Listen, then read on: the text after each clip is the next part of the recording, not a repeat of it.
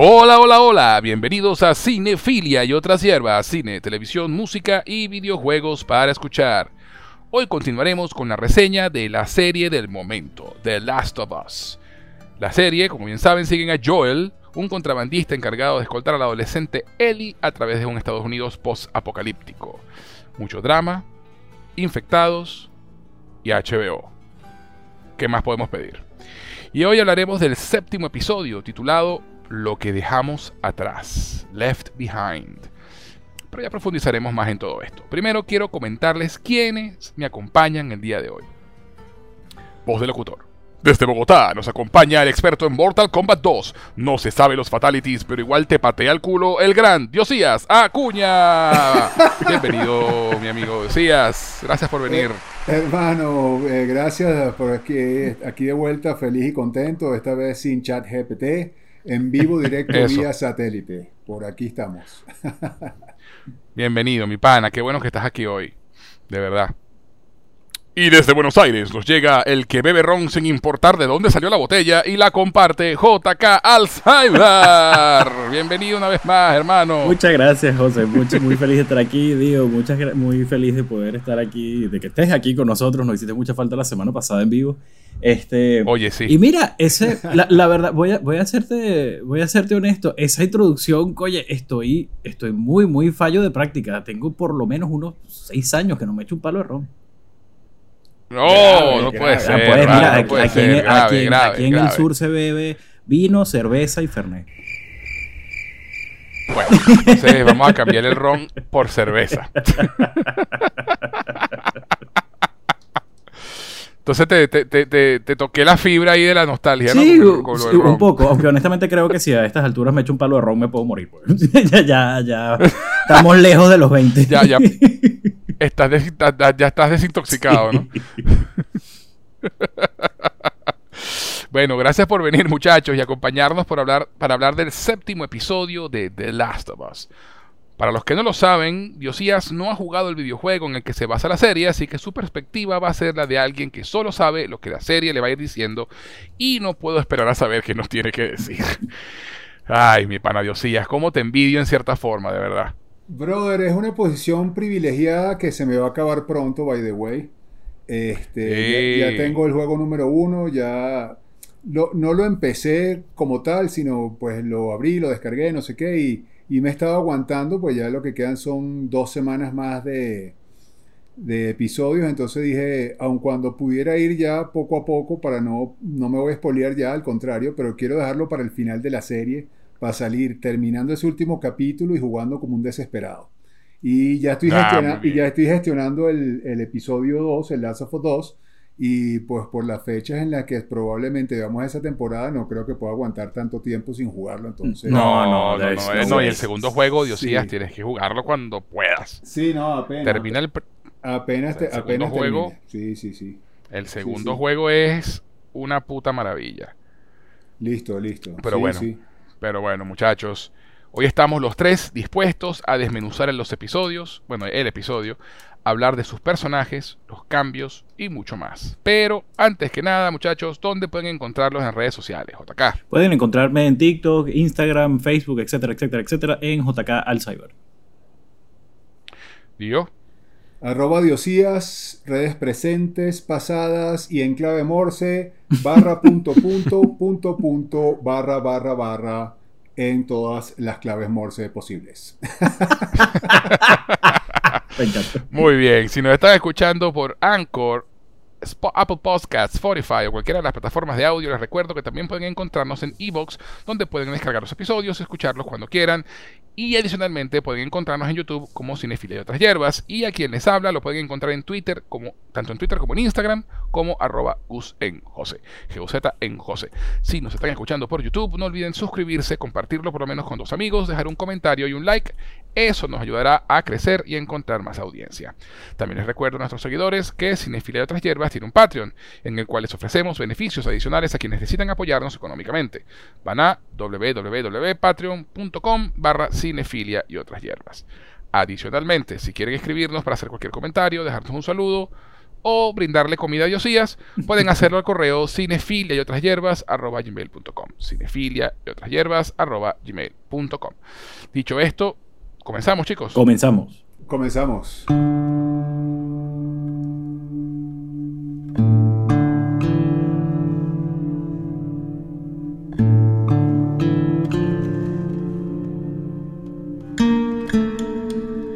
Pero, pero, pero antes de continuar vamos a una pequeña pausa y ya regresamos con la reseña del séptimo episodio de The Last of Us aquí en Cinefilia y otras hierbas. Este podcast llega a ustedes por cortesía de LearnSpanishOnlineAcademy.com, tu sitio para aprender español como lengua extranjera. Si tienes amigos o familiares que no hablan español pero que deseen aprender el idioma, en LearnSpanishOnlineAcademy.com podrán tomar clases con profesores certificados a través de Zoom. LearnSpanishOnlineAcademy.com, tu mejor opción para aprender español. ¿Te provoca una taza de té? Te presento a T-Art, una empresa creada para envolver tus sentidos y conectar con tu ser mientras disfrutas de una taza de té. Ganadora del concurso Ideas 2019 con mención especial en el área de negocios, sus productos no contienen azúcar y son 100% naturales. The Art ofrece diferentes infusiones y aromas, pero hoy te voy a hablar de Coco Art. Disfruta del profundo sabor del cacao venezolano fusionado con el dulce aroma de la canela, el intenso sabor del cardamomo y la nuez moscada, creando una sensación única en tu paladar, endulzada y aromatizada con la belleza y delicadeza de la flor del jazmín. Deja que te envuelvan sus beneficios y propiedades que elevan el sentirse bien por ser un antidepresivo natural, mejora la digestión y la respiración, lo que ayuda a la salud cardiovascular, aliviando el estrés y la tensión corporal. Puedes obtenerlo en presentación a granel para aquellos que hagan infusionar en tetera o en su sobre individual para aquellos que les gusta la practicidad de colocar su bolsita en agua caliente y listo. Para más información y pedidos puedes escribir a somostart.gmail.com Síguelos en Instagram en arroba somostart. Envuelve tu ser con T-Art. Y si te gustan las buenas historias y nunca has tenido el tiempo o la voluntad para leer los libros clásicos, tienes que visitar el canal de Audiolibros con Pablo en YouTube.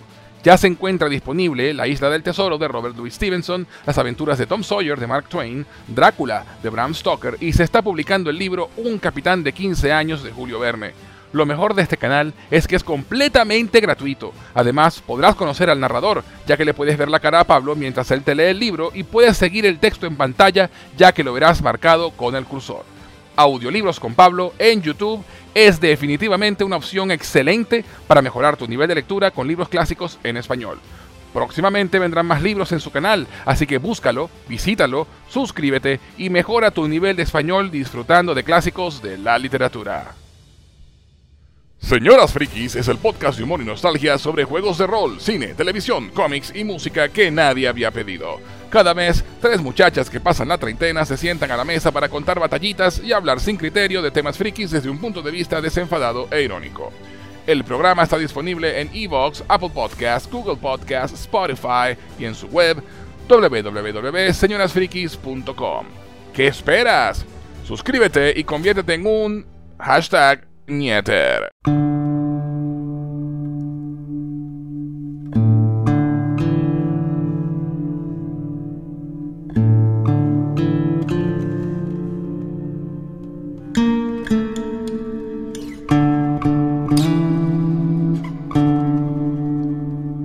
Ya estamos de vuelta en Cinefila y otras hierbas y antes de la pausa estábamos por comenzar a hablar del séptimo episodio de The Last of Us con J. Calzaibar y Diosías Acuña.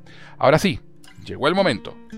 Como siempre les digo, si no les importa conocer la historia del episodio sin haberlo visto, quédense con nosotros y disfruten. Si no te importa, si ya viste el episodio y quieres saber lo que opinamos, quédate con nosotros y disfrute. Si no lo has visto, ¿qué haces aquí, hermano? Vaya a ver el episodio, regrese con nosotros y disfrute. Última advertencia. Se vienen los spoilers. ¿Ya se quedaron los que son? Muy bien. Diosías, quiero empezar contigo. Porque bueno, tú no has jugado los juegos, tú no sabes, no sabías nada de lo que iba a ser este capítulo. Y quiero saber, ahora que te quitamos el bozal de los spoilers, ¿de qué es lo primero que quieres hablar? Brother, este, no sé ni por dónde empezar. La verdad es que amé el capítulo de principio a fin. eh, sí tenía un poquitico de noción de lo que, de lo que podía venir, pero dejé que el episodio me sorprendiera. Y sinceramente me sorprendió eh, en todos los aspectos, brother. Este, ver, a, ver a Riley eh, me encantó, me encantó la relación que tienen, me encantó cómo manejaron cada uno de los aspectos de, la relación de ellas y por supuesto que la profundidad y la dimensión que le da al personaje de Ellie es, es, están a otro nivel. Honestamente, eh, no sé cuánto tiempo pasó entre que saliera el primer juego y luego este DLC, pero me imagino un que... Año. Un año. imagínate. me, imagino que para, para, la, para, los jugadores fue toda una experiencia también increíble. Yo tengo la suerte... Totalmente. de que ahora que tengo el juego, el DLC me vino con el juego eh, completo. Entonces, pues obviamente lo jugaré todo. Pero, pero sinceramente, la, eh, creo que lo que más me impresionó, obviamente, además por lo visual y lo bien hecho, el centro comercial y, toda, y todas las escenas dentro del centro comercial me parecieron espectaculares. Eh, me pareció una historia muy bonita, muy desgarradora, muy, muy, wow, o sea, lo que, lo que, lo que ha pasado Eli, de verdad que yo él ni se imagina. O sea, creo que... Bienvenido, a, bienvenido de Last of Us. sí, sí, sí, sí, sí, total, total, total, total. De verdad que creo que una de creo que lo que de lo que más me gustó, creo que me pareció muy bonito y, y a lo mejor arranco con esta, aunque puede, ustedes saben que yo soy la jevita del grupo. Me pareció exageradamente romántica la escena del carrusel y creo que fue Oh, con sí. la, y creo que fue con la que con la creo que es con la que más me quedo. Este fue Vale. muy bonito las miradas. Eh, nuevamente Show Don't Tell lo que lo que expresan la- las actrices este, a Ujú. través de las miradas, sobre todo Ellie, me sorprendió muchísimo. Obviamente Bella Ramsey es una, una super actriz y ya lo sabíamos, pero, pero verla, verla con esa cara de enamoramiento, torpe, este, awkward, o sea, sin, sin saber cómo reaccionar por, por, por lo que siente por Riley, honestamente me pareció muy, muy bonito. Y me encantó el personaje de Riley. Me encantó de la actriz. mm, eh, no, no, no recuerdo ahorita dónde la he visto. Estoy seguro que la he visto, pero no recuerdo dónde. No, no quise investigar mucho tampoco. Pero, o sea, tre- tremenda actriz de verdad la muchacha. Ah, mentira, ya, ya sé. Ella es la hermana de Zendaya en, en esta En serie. Euphoria. Euforia. En Euforia, exactamente. Es lo que he escuchado de sus trabajos más, digamos, más resaltantes. Increíble, brother. De verdad que todo de principio a fin. eh, pudiera ponerlo al nivel del episodio de Billy Frank. Pudiera ponerlo a ese nivel en cuanto a, en cuanto a todo lo que maneja. Por supuesto, con las diferencias que corresponden, ¿no? Vale, vale. Perfecto. JK, cuéntame. Eh, ok, fíjate. Este episodio. ah, este episodio. Eh, ok. El episodio en sí y, y incorporado dentro de la narrativa de la serie es una absoluta belleza. Es una masterclass en storytelling y es cierto que tú puedes ver este, o sea, porque lo he escuchado, digamos, en los comentarios, de que este es un episodio, si se quiere, aislado, pero la realidad es que no del todo. Es un episodio que da una dimensión enorme al personaje de Ellie. Es un episodio que se, se, digamos, aprovecha las bases de todo lo que ha sido la serie, particularmente el episodio de Billy Frank, eh, y da como, digamos, como una, como una alternativa a estas relaciones en este mundo terrible. Este, y de cierta forma lo veo como cuando escuchamos a George Lucas decir que la historia de Star Wars rima. Así más o menos he visto Sí. esta, esta temporada de The Last of Us. Y en ese sentido me pareció un episodio precioso, espectacular y mientras más lo pienso, más me gusta el episodio. Ahora, eh, no pude evitar eh, salir del episodio, o sea, cuando el episodio terminó, obviamente, lágrimas, obviamente, aplausos de pie. Esto es, eh, dio, cuando, cuando juegues esta parte del, del- del juego, porque ya, ya ahora oficialmente, al ser parte de- del, del remake de la parte 1 de Last of Us, ya está incorporado dentro de- de- del juego y ya no es un material eh, aparte. Entonces, cuando juegues este capítulo, te vas a dar cuenta de que todo está ahí.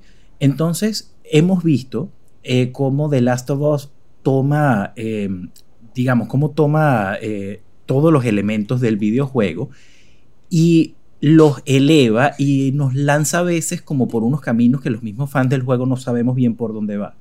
Em, este episodio no hace nada de eso y no pude evitar sentir que me faltó un poco porque es tan igual al juego que me, faltó un poco el elemento de, digamos, de, sorpresa. De sorpresa. Sí, y, no, y yo sé que estoy como nitpicking, pero estoy, digamos, exponiendo mis sentimientos completamente honestos.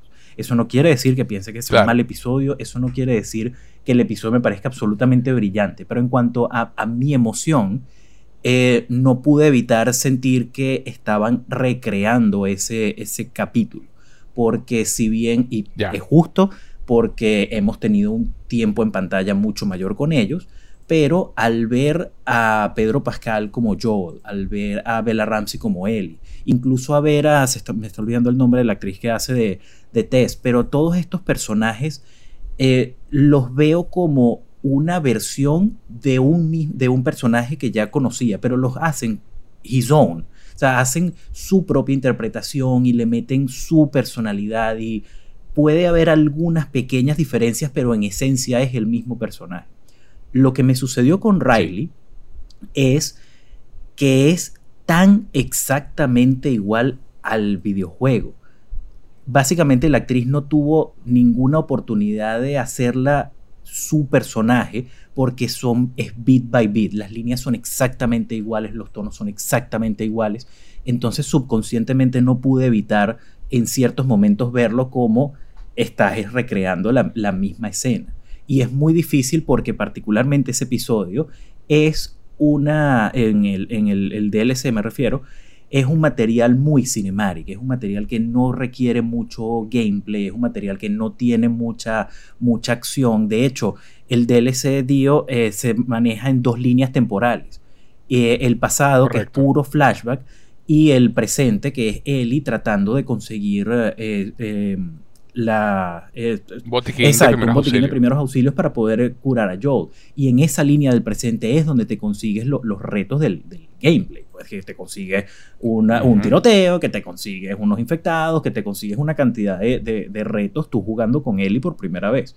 Pero toda la parte del pasado es puro flashback y es, y es precioso. Entonces tuve como esa, al terminar el episodio sentí como como si no me hubiese aportado mucho, mucha diferencia a lo que ya tenía con el juego.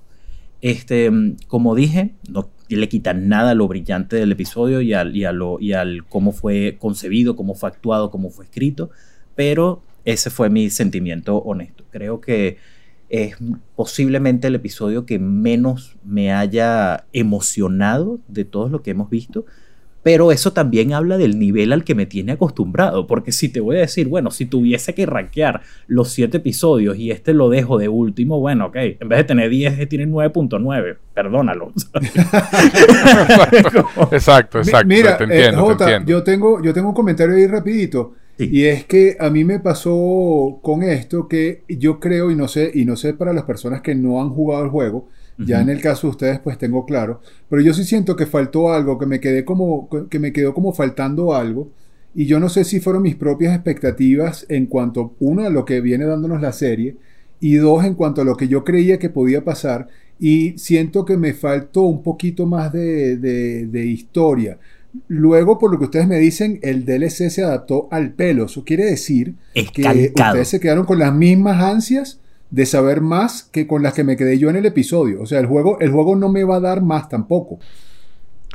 Claro, o sea, lo que pasa es que el, el DLC realmente es un interludio entre el momento en que Joel queda herido y lo que pasa en el capítulo, en lo que pasaría en el capítulo que viene.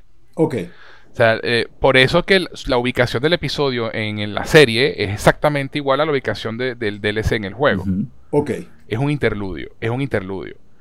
Eh, cuando arranca el, el, el, cuando juegas el, juego principal, cuando hay un brinco temporal y, bueno, y no te voy a contar qué pasa porque vas a ver el episodio que viene, pero eh, digamos que todo esto ya pasó. Y, realmente la función del DLC es contarte la historia de Ellie y Riley.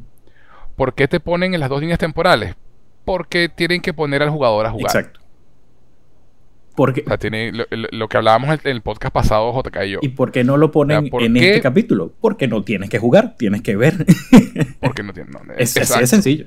Exactamente. Entonces, pero realmente el DLC es un interludio que va sobre la historia de ellas dos. O sea, realmente lo demás es gameplay para que el jugador no se la dille de estar viendo una, una, película animada por, por, dos horas. Exacto. Porque el paso del DLC no es, muy, no, es muy largo. Claro. Y el gameplay es básicamente el presente y, el, y, el, y la historia de Left Behind es el, son los flashbacks. Sí. Exacto. La, la, cuestión con el DLC es que, para ver, cuando Ellie se lleva a, a Joel, eh, después de, de la herida que sufre, ella no tiene ningún botiquín de primeros auxilios, no tiene nada con que, digamos, eh, lo está buscando eh, antibióticos, está buscando gasas, está buscando con qué coserle la herida. Y básicamente termina eh, en un centro comercial muy, muy cerca de donde, de, donde deja a, Joel para que se recupere. y entonces, el, el, digamos, el trigger es el centro el disparador del flashback es el centro comercial. Entonces la cuestión comienza con él diciendo, wow, la última vez que estuve en un centro comercial fue con Riley. Entonces, por supuesto, hay ciertos paralelismos entre lo que va viendo en el presente y el, y el, eh, y el flashback que es un ritmo muy similar a algo, a, a, la manera de jugar en The Last of Us 2, que al terminar un capítulo eh, hay algún flashback que te da más contexto y, es una absoluta belleza, como ya dije. Pero es, por eso que, es por eso que, están esas dos líneas temporales. Entonces, el, gameplay del, del, DLC, digamos, en la historia de Riley y Ellie es eso: caminar con ella por el centro comercial, ir conversando. Se le, le, agregan algunas vainas como que hay una guerra con pistolas de agua para que hagas, para que hagas algo como jugador. este eh, te ponen el cuando llegan a la tienda de las máscaras, tú eliges qué máscara te quieres poner, ¿sabes? Vainas así. Eh, tienen un minijuego de que tienes que aullar, tienes que pisar el botón para aullar más duro, o sea, es muy básico. Hay pequeñas interacciones, pero, pero no, no, es que estás buscando balas, pues, no es que estás buscando recursos, no es que estás buscando el, survival, pero son pequeñas interacciones como las que dice José. El único momento de gameplay en el flashback es cuando, cuando llega el ataque eh, cuando llegan los infectados a atacar a Riley y a Ellie, que en el juego sí son como cinco. Entonces, claro, hay, hay en, El, juego hay todo, una, un set piece, que este, Ellie se separa de Riley, tiene que regresar, ¿sabe? Hay, todo un, chase, ¿no? Claro. Este, que es como la parte ya de tensión del, del, del, en el juego para que luego pase lo que pase igual al final del capítulo. Que como siempre decimos JK y yo, de eso no va realmente la historia este capítulo va sobre esa relación de ellas dos. No hace falta poner 10 minutos de secuencias de acción y 5 infectados. Sí. Además de que ya hemos establecido que con dos clickers estaban pariendo Joel Tess y, Joel y. Pues mira, tú si te enfrentan a cinco, a cinco stalkers, Ellie y, Riley no, no, tienen vida. Y sabes que al, terminar el episodio, yo, yo me quedé como, oye, creí que iban a haber más, pero no porque tuviesen que enfrentarse directamente a ellos, sino en plan de persecución y creí que iba a elevarse a, una que se iba a convertir como en una película de terror. ¿sabes? Cinco, seis infectados en el centro comercial y ellas huyendo one way or another hasta que inevitablemente uno este, los muerde. Pero la razón por la cual comencé mi, digamos, mi postura diciendo que conforme más pensaba y analizaba y escuchaba sobre el episodio, más me gustaba, porque justamente esta mañana escuché algo muy, muy eh, poético sobre, sobre el episodio y, era que parte de la razón por la cual decidieron únicamente colocar un infectado es para reflejar lo, lo frágil que puede ser la felicidad en este mundo. Exactamente. Y lo que querían demostrar colocando solamente uno es eso, es la fragilidad de estos momentos de, de felicidad en que tienen todos. Entonces, por eso digo que, oye, conforme más lo veo, más me, más, me gusta el episodio. Pero estaba describiendo de nuevo mis honestas emociones al terminar. Claro, claro. No, yo, a mí me encantó, para hablarlo, para hablarlo, para hablar de mi reacción inicial la primera vez que lo vi. Me encantó el episodio. O sea, yo, yo honestamente, de este episodio, era el único episodio que yo no me esperaba que añadieran más vainas. Mm. De hecho, lo temía. O sea, eh, porque este DLC es tan específico en lo que quiere contar. Sí. Que, que yo decía, bueno, yo no creo que se vayan a poner a inventar mucho con esto, porque realmente el, juego te lo dice, te dice todo lo que hace falta decir, no hace falta añadirle nada. Sí. Este, y de hecho, hay escenas de que en la serie están mejor logradas que en el juego, como por ejemplo el beso entre Riley y, Ellie. Sí. Este, el tema de la, actuación de Bella Ramsey. Además que para, lo, para los que tenían dudas que Bella Ramsey pueda llevarse, llevar sobre los hombros el segundo, la segunda temporada, aquí está este episodio. Aquí está este episodio, sí. O sea, este episodio, no, no, Joel está fuera de combate. Este episodio es sobre Ellie. Sí. Y, y, demuestra a Bella Ramsey que tiene toda la capacidad actoral perfecta para llevar la serie en sobre sus hombros. Y entonces yo, yo al contrario tuyo, Jota, yo no esperaba mucho, mucho, mucha diferencia. Yo no esperaba que, que cambiaran alguna cosa o que añadieran más vaina. Mm. Este, más bien me gustó mucho que, lo hicieron bastante igual al juego porque es, realmente, es, realmente importante sí, esta relación entre ellas dos. Y, es importante en el contexto de la serie porque le, da profundidad y contexto a muchas vainas que Eli dice y hace los capítulos anteriores. Y al hacer las pequeñas interacciones con Joel y, el, y sobre todo el momento final del episodio entre Joel y Ellie, termina de cementar ese, ese, ese punto entre ellas dos que, mira, o sea, nosotros dos para lo que venga. Sí. ¿Sabes? Entonces, la gente que. Ya va, para terminar esta idea. La, gente que. Porque una de las críticas que más he escuchado sobre este episodio es que dicen que es un episodio, quote unquote, de relleno. No. Y yo lo que quiero gritarle a la gente, mi pana, el desarrollo de personajes y el world building no son relleno. No son relleno.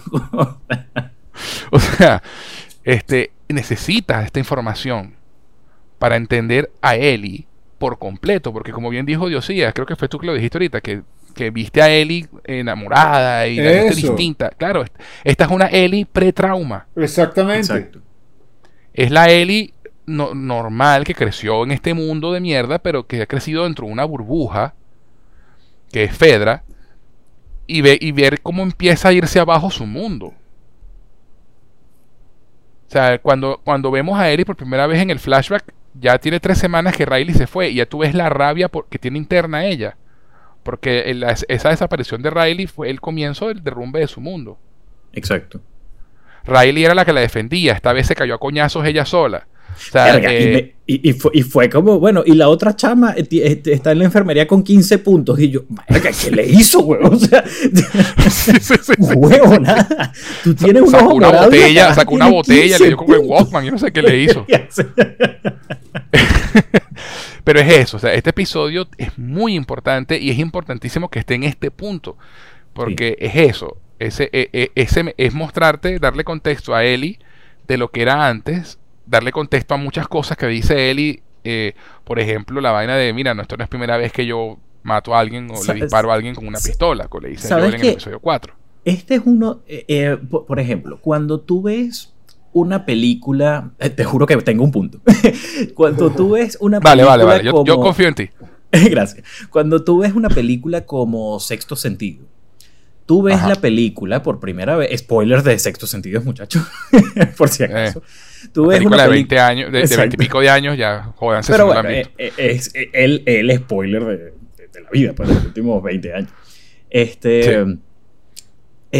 cuando tú ves una película como Sexto Sentido y llegas al final y tienes la revelación de que Bruce Willis está muerto, eso te cambia toda la perspectiva de la película. Y cuando la vuelves a ver teniendo esa información, fundamentalmente te cambia la visión de cómo ves la película y empiezas a entender una cantidad impresionante de cosas.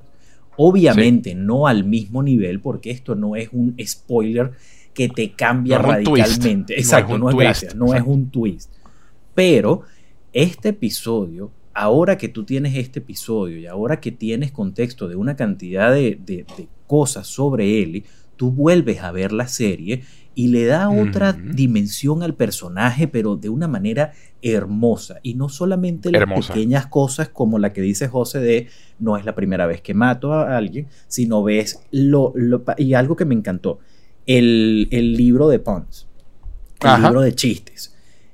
Ese, el, el que ella decidiera compartir eso con yo, te dice muchísimo del personaje de Ellie, porque no es que ella saque ese, libro para matar el tiempo ya que estoy ladillado, es, es una muestra de, de, afecto, es una muestra de cercanía, es una muestra de, mira, me estoy a mi manera exponiendo y compartiendo contigo algo que para mí es sumamente importante.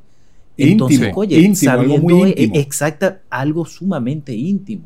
Entonces, ves no solamente eso, ves este, el, eh, todas sus conversaciones sobre el espacio, ves una cantidad de, datos que él ha lanzado sobre ella a lo largo de la temporada y es como, Dios mío, esto es una belleza. Por eso, por eso mi selección de palabras cuando dije que, rimaba, que era como, oye, poético, que es algo, un nivel artístico, coño, que muy pocas veces... Una elegancia. Un, gracias, gracias, esa es la palabra, una elegancia a la hora de, escribir no solamente los episodios particulares, sino cómo los episodios particulares sirven al todo y es maravilloso, maravilloso.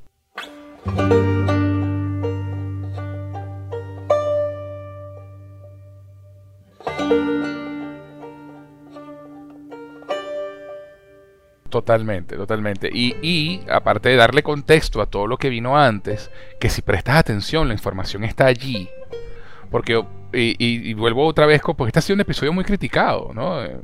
Y, además que me da mucha risa, porque no fue criticado como fue criticado el, episodio 3, ¿no?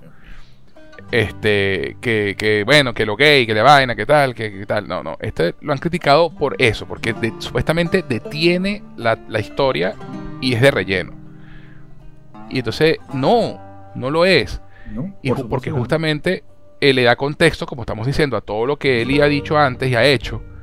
Este, cuando en el episodio 2 ella comenta, ella comenta que se metió en el centro comercial y explica cómo la mordieron y le preguntan si estaba sola y tú ves la microexpresión la cara de, de Eli cuando después decide no contarlo porque no, confía todavía en ellos. Sí. Y, cuando, dice, no, estaba así, estaba sola. Y cuando le pregunta a Tess si tiene novio.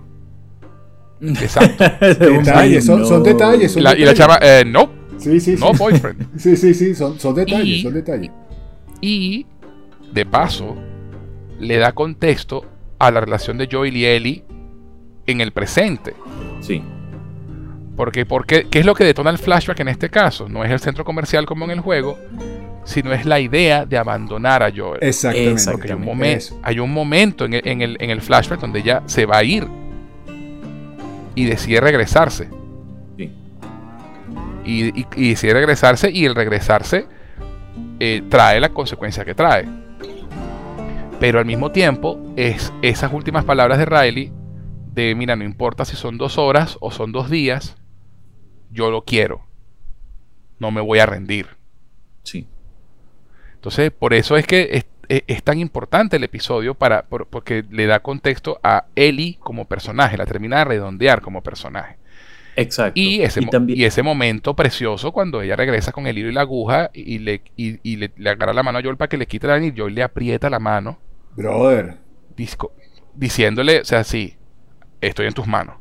Sí, y esa es una. Eh, confío en ti la actuación de Pedro Pascal, eh, de nuevo. O sea, oh. Pedro, ¿puedes, ¿será que puedes botar una lágrima? Sí, claro, como No, no, hay problema. sí, la lagrimita sola cuando se está yendo por. No, no, no. Impresionante este tipo. Y la mirada, de nuevo, la, la, actuación de Pedro Pascal solamente con las miradas, porque cuando ella regresa así, cuando tú dices, José, que, que le agarra la mano la, primero, la, última, la última reacción que él tiene con, ella al principio del episodio, que pasó lo que, lo que eh, eh, presumimos que iba, que iba a ocurrir la semana pasada, que iba a comenzar con el presente, luego un enorme porcentaje de flashback y iba a terminar en el presente nuevamente. Entonces lo que vemos es que Joel la empuja y le dice, hazlo racional, vete, yo fracasé, yo... Una vez más fallé. Es importante eso. Una vez el miedo de Joel a fracasar y es la mierda de que mierda, lo pasó lo que yo sabía que iba a pasar. me descuidé, estaba oxidado y me jodieron. Me descuidé y la cagué. No voy a poder hacerlo. Vete, vete es lo lógico para hacer. Y la caraja se va y en ese momento Joel se queda como aceptando su destino de, ok, ya, simplemente voy a morir aquí, triste. Y cuando le aprieta la mano, que la ve, es, o sea, solamente con los ojos, él es, volviste volviste por mí, and I'm so glad that you did. Y es como, marico, no, qué belleza, por Dios. O sea, este, este hermoso. vaina, qué hermoso. además que justo cuando le aprieta la mano, arranca la música Santa Olaya otra vez. Ah, sí. y esas lágrimas de macho otra vez. oh, sí, sí, las lágrimas de macho. Sí. No, no, una, o sea, una belleza, una belleza. Una y, belleza. y entonces yo me caigo a coñazos con quien sea. Este no es un episodio de relleno. No. No, no, no. Es muy importante para la serie. Claro, te Lo da que pasa te da es que, para- para ver, desarrollo de personajes, lo- brother. Eh, Yo no sé por qué a la gente no le gusta el desarrollo de personajes. ¿Qué, qué maña de, Porque- de, no, de, de dejar personajes planos y sin explicación? Esto es un redondeo absoluto. Sí, quieren es, quieren es patada, patada, patada kung fu y tiro, es lo que quiere la gente. y por- y por eso es que han fallado los demás. Ahí es el punto, el punto de falla de todas las otras series, adaptaciones de las que hemos hablado, que no están manejando lo que está manejando esta serie y lo que lo está haciendo tan exitoso. Y perdóname, Jota, que te interrumpí. Adelante. No, por favor, adelante, adelante. Ah, no, eh, bueno, no, lo que, lo que iba a decir es que, eh, de nuevo, son teorías, aquí no hay nada confirmado. Pero yo creo que hay como dos lecturas sobre esas personas que dicen es que es un episodio de relleno. Primero, que si no hay acción, básicamente no sirve de nada. Entonces, de nueve Sí. episodios, tú dices que solamente el primero, el segundo que está en los clickers y el quinto han sido episodios de verdad y los demás no han servido por un coño y los demás han sido relleno. Eso Tal cual. no es cierto. Eso, De hecho, yo, yo, yo literalmente leí hoy en un chat Ajá. que yo estoy de, de cinéfilos en, en WhatsApp a alguien decir los episodios que más me han gustado, el 2 y el 5. Mm. Eh, eh, bueno, Eso te dice- le, gu- Ok, le gustan los eso infectados, te dice- pues, argumenta, donde argumenta, argumenta, infectado, exactamente, punto. argumenta, argumentame sobre eso. Háblame más. No, definitiv- definitivamente lo que le gusta a esa persona y lo que está buscando es ver a los infectados y, y eso es todo. Sí. Y cualquier cosa Sí, sí. alrededor de eso, pero es una, digamos, es una mentalidad muy, muy gamer, muy quiero, skip cinematic, llévame directo Ajá. al tiro y la patada y coñazo. Sí, esto es de la gente que le da el como botón A, eh, saltar cinematics. Es Skip Cinematic, Sí, exactamente. eso, es eso, eso. Entonces, oye, como hemos repetido hasta el cansancio, este es otro medio. Esto no es un medio interactivo. Entonces, coño, la fuerza está justamente en el Cinematic. Eso por un lado. Y lo otro es, creo que es muy, no puedo decir que es todo el mundo, pero estoy asumiendo que muchas de esas personas que tienen críticas es gente que conoce el juego y gente que sabe cómo va a terminar todo. Entonces, como ellos ya pasaron la cuestión, ay, todos sabemos, bueno, eh, eh, José y yo sabemos hacia dónde va la cuestión, pero Exacto. la diferencia es que nosotros, eh, digamos, nosotros estamos conscientes de que no somos las personas quienes escriben. Y estas Claro. personas que, que se abrogan la, la- la propiedad, el IP, dicen, nos falta, tenemos solamente dos episodios y nos faltan siete lugares que visitar. ¿Por qué? ¿Quién te dijo eso? Claro que no. Si hay algo que hemos visto es que la adaptación es una maravilla con esto. Entonces mezclan historias, mezclan locaciones, porque lo interesante, lo importante es el desarrollo de personaje. No es la patada y coñazo. Entonces, si tú estás diciendo, oye, ¿cómo van a resolver los siete tiroteos que faltan? Bueno, eh, eh, spoiler, no faltan siete tiroteos. O sea, te lo puedo jurar. Así de uno. Exacto.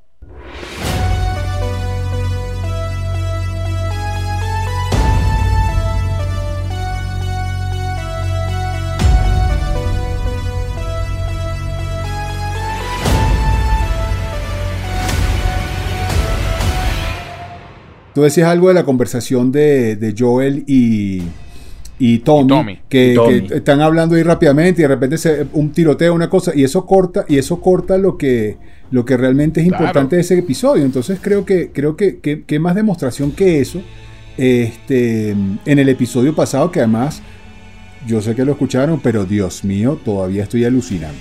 Es mi episodio favorito, by, by the way. Este me gustó, El sexto, sí. El Este, Me, este me gustó por, por, por, por todo lo que representa, pero no es mi no, no es mi personaje favorito. Incluso el de Billy Frank Claro. para mí sigue estando por encima incluso de este, si, si debemos rankearlo. ¿No? Y, y un comentario que quería hacer allí, eh, aprovechando que la vez pasada Sí. no lo hice con números, este es el episodio peor rankeado de toda la temporada.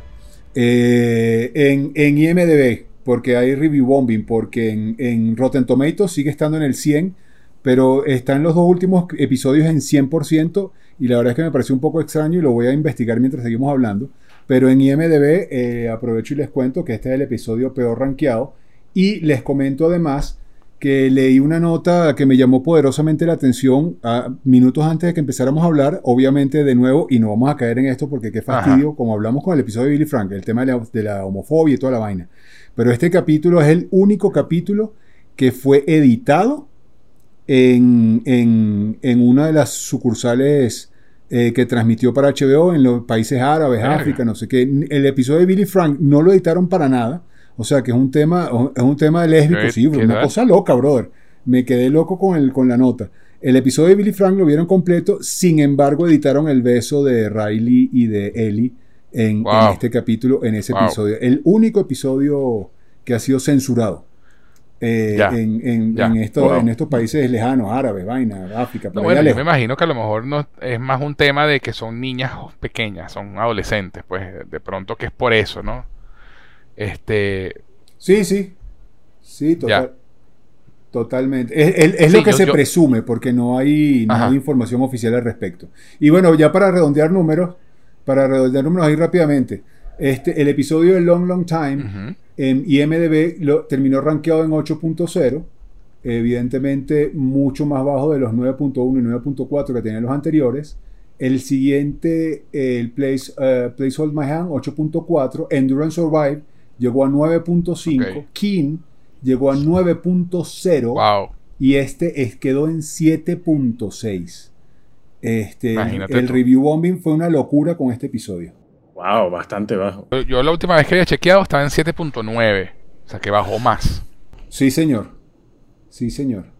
Pero, y lo que te digo, puro review bombing, básicamente. Pero eso no le resta para nada al episodio. No, para nada, para nada. Y, es lo que estamos hablando con JK, lo que decía JK también. O sea, es un tema de, que, mira, la, gente tiene. Eh, está esperando otra cosa de, esta serie. Y todo lo que no involucre este, pata de kung fu, tiros y acción, pues lo están rechazando de plano. Pero es un, pero es un porcentaje exageradamente bajo.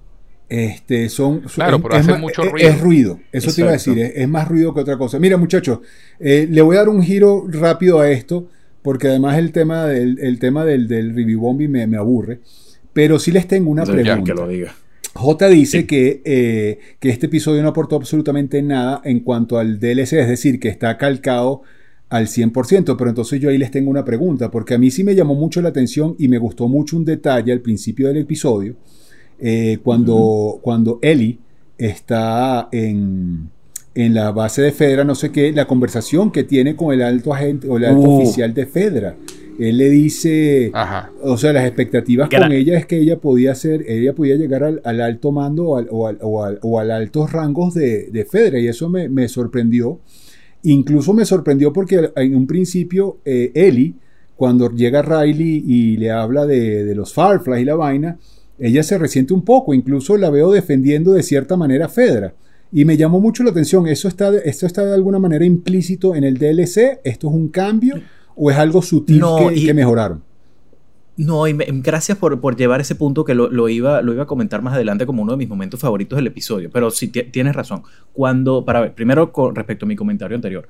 Eh, el, DLC es, calcado toda la parte una vez que ellas dos están, están juntas, una vez que se escapan de... el, DLC, arranca básicamente con... Con, Riley despertando. Riley, entrando por la ventana en el cuarto de él y despertándola. Exactamente. Este, todo lo anterior, eh, sí, por supuesto, eso, eso, eso es original de la serie y es cierto, eso es una, un cambio y esa es elevar el material.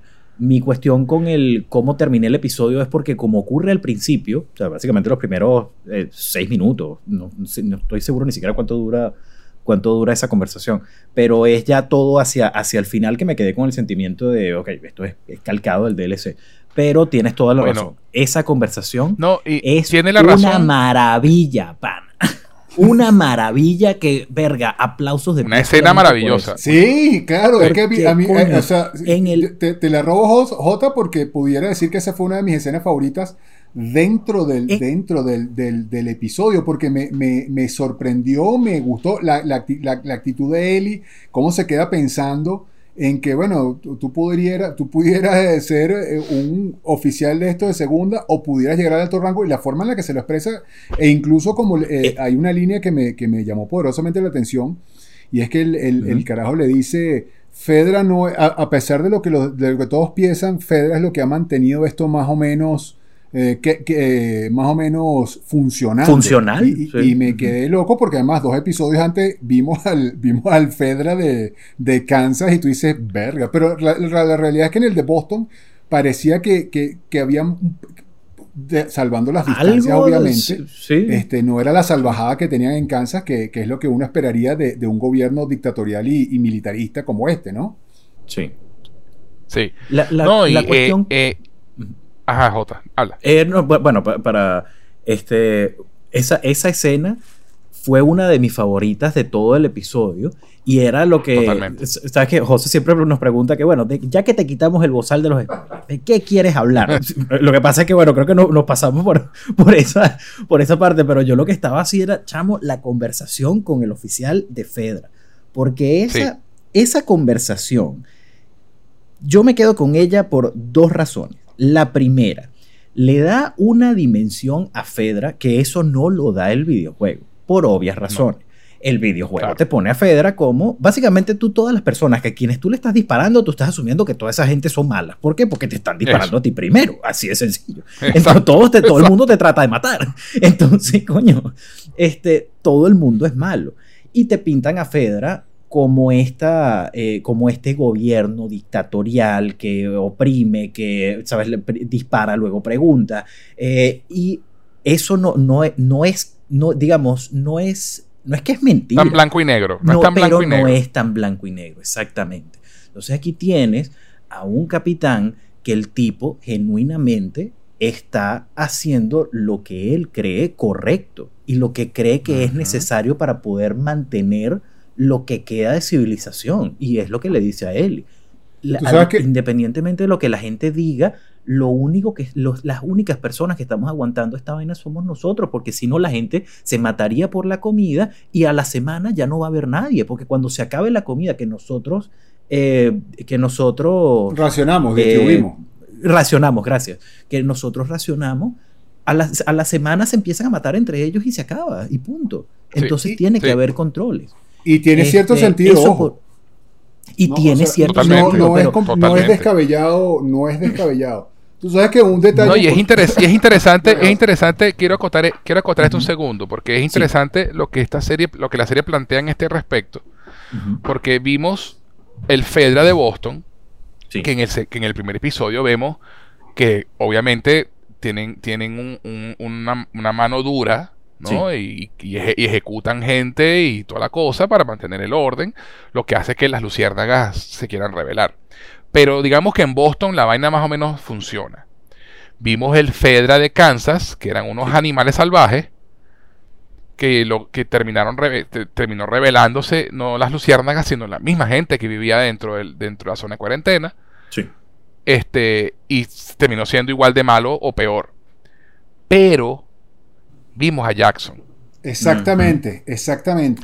Entonces es, interesante lo de la poesía que decía eh, JK, porque en el momento, y, voy a repetir la línea de JK, tengo un punto. Bear with me. En el momento en que, en, que Ellie y Riley están, ya después que ocurrió la mordida y están las dos viendo, ahora que, ¿sabes? Estamos jodidas. Que Riley le dice, ok, o, o, nos matamos o nos volvemos locas juntas. Y Ellie le dice, ¿Cuál es, la, tercera opción? ¿Cuál es la tercera opción? Sí. ¿No? Y, eso te dice mucho de cómo piensa Eli también, ¿no? Este y eso es tal cual en el juego, Dios decía, le dice eso, ¿cuál es la tercera opción? Y no hay respuesta. Esa, esa rima poética la vemos aquí también con el tema de cómo, cómo sobrevivir en este mundo. Sí. Opción 1, el Fedra de Boston. Opción 2, el Fedra de Kansas. Opción 3, hay una opción 3. Jackson. Jackson. Y Entonces, todo, todo tiene sentido. esta vaina me pareció tan poética y tan arrecha. Y, y, agárrate de tu tía con esto de, lo poético y la tercera opción. Y es el, toda la que son las relaciones. Y ves a Billy Frank y ves a Henry y, a, y a Sam, Sam. y ves a Ellie y a Riley. Y es como cada uno de ellos toma ciertas decisiones por las circunstancias que, le tocó tom- que, le- que les tocó vivir. Y a todas, todo lleva al- a, lo mismo. Y es básicamente cómo afrontamos la muerte, la inevitable Correcto. muerte. Y es lo que le dice Riley. Yo me voy a morir, o, en- o sea, parafraseando, pero es, ¿me voy a morir en 20 años o me voy a morir en dos minutos? Sea cual sea el tiempo. Todos, todos vamos a llegar ahí. Todos vamos a llegar ahí. Y es lo que hace. Y es. Ah, no, chamo, se me está erizando los pelos del brazo solamente diciendo estas vainas. Qué serie tan brillante, pana. Qué vaina tan increíble. Sí, sí, Pero sí, el punto es que todo esto, toda esta, esta preciosidad es para solidificar los desarrollos de personajes de Joel y Ellie y el por Totalmente. qué hacen lo que hacen y el por qué toman las decisiones que toman presentes, Ujú. pasadas y futuras, Y como dice futuras. Diosida. Así es. Así como Diosías y sus redes. Exacto. Pero Diosida, te- Entonces- te- acuérdate de eso, decisiones futuras. Eso. Total, total. Eso. Ento- entonces, este, el- lo que iba a decir, eh, que Diosías tiene eh, parte de razón, JK, en que esto del, de- del oficial de Fedra y la vida de Eli en Fedra no está en el juego y es nuevo, pero no es sí. original de la serie. Es de- es- tienes razón, tienes razón. Es, del una- cómic, es del cómic. Ujú. Ah, te- que te- te- te- debemos hablar de eso. Eso en algún punto deberíamos meterlo aquí como inciso. No, cre- cre- creo que es el momento Dale, para, justamente me porque, es tópico. Me ¿no? gusta, Eh, Hay sí. un cómic que, salió eh, que habla sobre la vida de Ellie en Fedra, básicamente, cómo, él- cómo conoció a Riley y su relación con Riley. Yo no he leído el cómic y de hecho me enteré de esto pues investigando, para, para- preparándome para este podcast. Sí, sí. Este, y en ese cómic, esa conversación con el oficial de Fedra está en el cómic, pero la forma en la que está en, el, en, en- en la serie está mucho mejor. Mm. O sea, hablamos de elevar material. sí. La serie sigue elevando el material. Y eso, y eso te lleva después al, a la. cuando ellas salen del. de, digamos, de la- del, del cuarto de. que el cuarto de las dos, pero el cuarto de, de ahora de Ellie. Y empiezan a cada una expresar sus puntos sobre los Fireflies y. y, Sí. y Fedra. Y es interesante cómo, claro, tú puedes tomar, tú- digamos, tú tienes la percepción de algo, pero siempre desde tu punto de vista. Entonces, cuando ella le dice, mira, Fedra, es verdad, no, no es. Sea, digamos, las palabras del capitán realmente le llegaron a, a él. Y tipo, Sí, mira, sí, si sí, esa sí. vaina no existe, todo esto se cae. Entonces, coño, ¿qué pasa? Yo puedo llegar a una posición, o sea, podemos, ella, él dice, nosotros podemos ser el futuro y podemos cambiar las cosas malas que tiene Fedra Exactamente. y podemos en- tomar control de una manera inteligente. Y lo que Riley Correcto. le responde es, tú puedes. A mí me mandaron a vigilar a los que recogían mierda. Exacto. Tal cual, Básicamente. Tal, tal cual. Entonces, Ese, a- además que ese trabajo que tenía yo, que yo en el primer, en el primer episodio, ¿se acuerdan? Sí, claro. Que le dice, ¿cuánto ¿cuál paga? ¿cuál paga más? La que recoge mierda. la que- Sí, claro. Tal cual, tal cual. Y no, y además que, eh, como, como bien dicen ustedes, como el tipo se lo plantea, además, eh, que le dice, coño, mira, este, méteme en el hueco, méteme en solitario. No, ya lo hice, no sirve de nada, le dice el tipo, eso ya lo hicimos. Eso no, no, voy, voy a hacer algo distinto. ¿Qué vas a hacer? Te voy a decir la verdad. Estas son tus dos Y opciones. me encanta como, como se, lo, se lo dice así, coño, o sea, mira, tiene dos opciones. O sigues en esta actitud de mierda, no vas a llegar a ningún lado porque nadie te va, no, no vas a ascender, vas a ser un grunt, vas a pasar roncha, vas a tener que obedecer a los demás, probablemente a Bethany, que va a terminar siendo Sí. tu jefa, que es la carajita con la que se cayó a collazo, o te tragas el orgullo que tienes por dentro para jugar, le echas bola, asciendes y le dices a las Bethanys del mundo donde pueden meterse sus opiniones. O sea, como, el tipo se lo, como el tipo se lo plantea, y es que era la forma de llegarle. Ujú. O sea, le dice, coño, nosotros somos el único vestigio de orden en esta vaina. Tú tienes potencial, coño, no lo desperdicies. Eso es lo que hace un buen maestro. ¿Sí? Dice, coño, eh, y ella está en, un, está, está en una escuela, pues, básicamente. Entonces, es muy arrecho porque, y además eso informa, lo- como dice Diosía, como Diosía ahorita, que eh, ella termina, empieza a defender a Fedra ante Sí. Riley. Y a repetir la frase, nosotros somos el futuro, podemos cambiar las cosas. Este, y por eso le duele tanto cuando dice, coño, o sea, cuando le dice, no, me pasé para, para, para, los, para Luciérnaga, fuck you, le dice, le dice Riley. Este, le dice, no, tengo, vámonos, vámonos, vámonos de farra, no, que tengo que despertar unas horas para entrenamiento porque me entrenan a matar Luciérnaga. Brother, brother, eso, eso le da mucha dimensión a los personajes, están en, están, están en dos posiciones completamente opuestas, y cuando cambia Ellie, cuando Riley le dice, uno, que ella no va a tener futuro porque ya se lo dijeron. Y espérate, la otra parte. el, destino de Riley era trágico, sí o sí, porque le acababan de asignar a Kansas como, como, eh, o sea, como Firefly. La, iban, a llevar para Kansas. sí. Y ya sabemos lo que pasó en Kansas, entonces, wow. sí, sí. Un detalle muy, muy bueno y, muy, muy arrecho si, te, si estás prestando, estás prestando atención exactamente. Este, bueno, otro, otro, bueno, otro cambio entre comillas, pues, y que, bueno, no, entre comillas no, pero bastante sutil. Eh, por ejemplo, en el, en el videojuego, eh, Ellie conoce a Marlene. Entonces te dan a entender como que, bueno, Ellie, Ellie es una especie como de infiltrada en, en Fedra porque ella realmente quiere estar con los Fireflies, pero no puede hacerlo. Pero, pero podría, solo que no se lo han permitido. Eh, aquí en el juego es distinto. A estas alturas ya no tienen ni puta idea de quién es Marlene. Y de hecho, ya, ya eso como lo, sabíamos porque vimos su primera interacción, o sea, las vimos conocerse en. Bueno, al menos Ellie conocer a Marlene. Exacto, porque Marlene sí conocía a Ellie. Porque Marlene sí conocía a Ellie. Y esa es la razón por la cual cuando Riley le dice, yo le pregunté a Marlene si puede llevar conmigo y dijo que no. Pero es porque Marlene sabe quién es Ellie. No porque diga, no, es que no queremos más gente. No, no, es que Ellie no se mueve de ahí hasta que yo lo diga y no es ahorita. Esa es, toda la, digamos, la razón de, esas líneas. En verdad, no, maravilloso.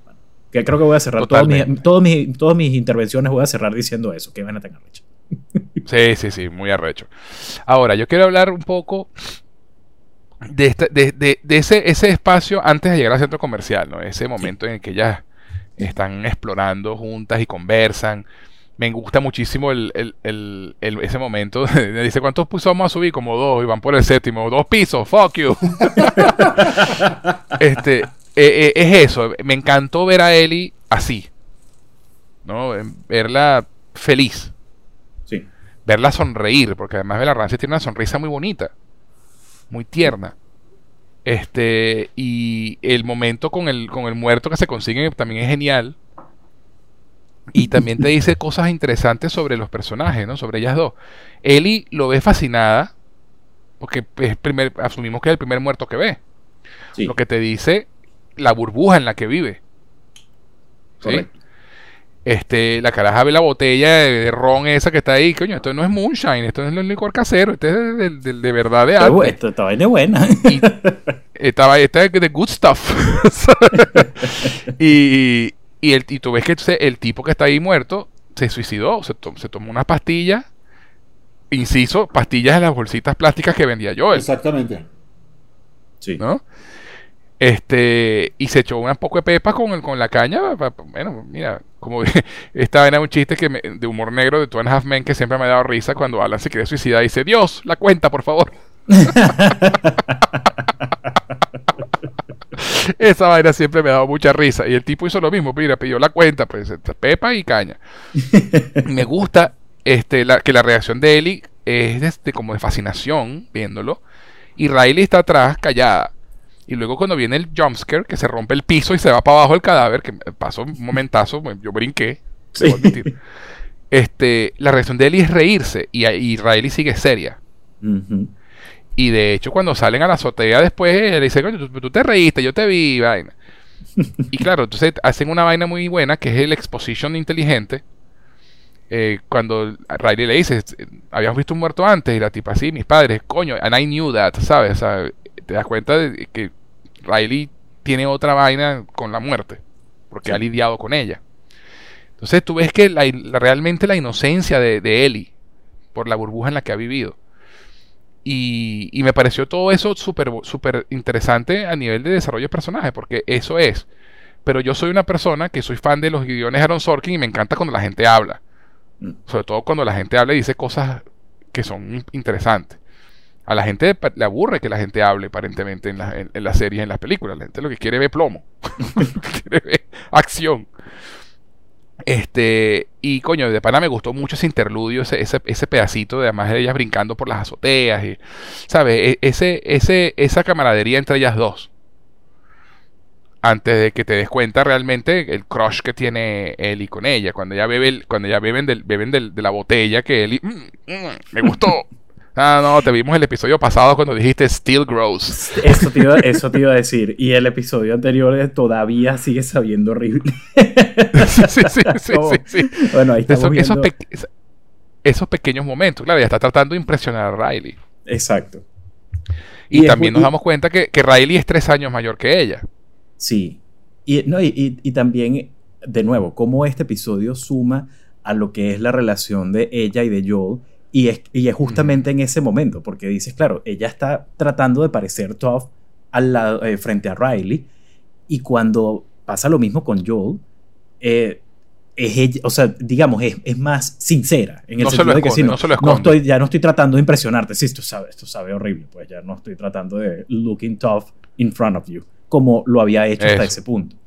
Este, Exacto. No, también me gustó mucho toda esa, toda esa parte porque como tú dices, cuando van, cuando van expresando sus, eh, sus distintas opiniones sobre lo que va a ser su, su, futuro, el futuro de, este, de, de, cada una. Y fue, y fue precioso, principalmente por la actuación de Bella Ramsey porque ves oh, sí. Eh, tantas emociones con las que uno puede identificarse a esa edad el, no estar seguro de lo que está sintiendo, el miedo de no saber si la otra persona va a ser eh, recíproca al sentimiento.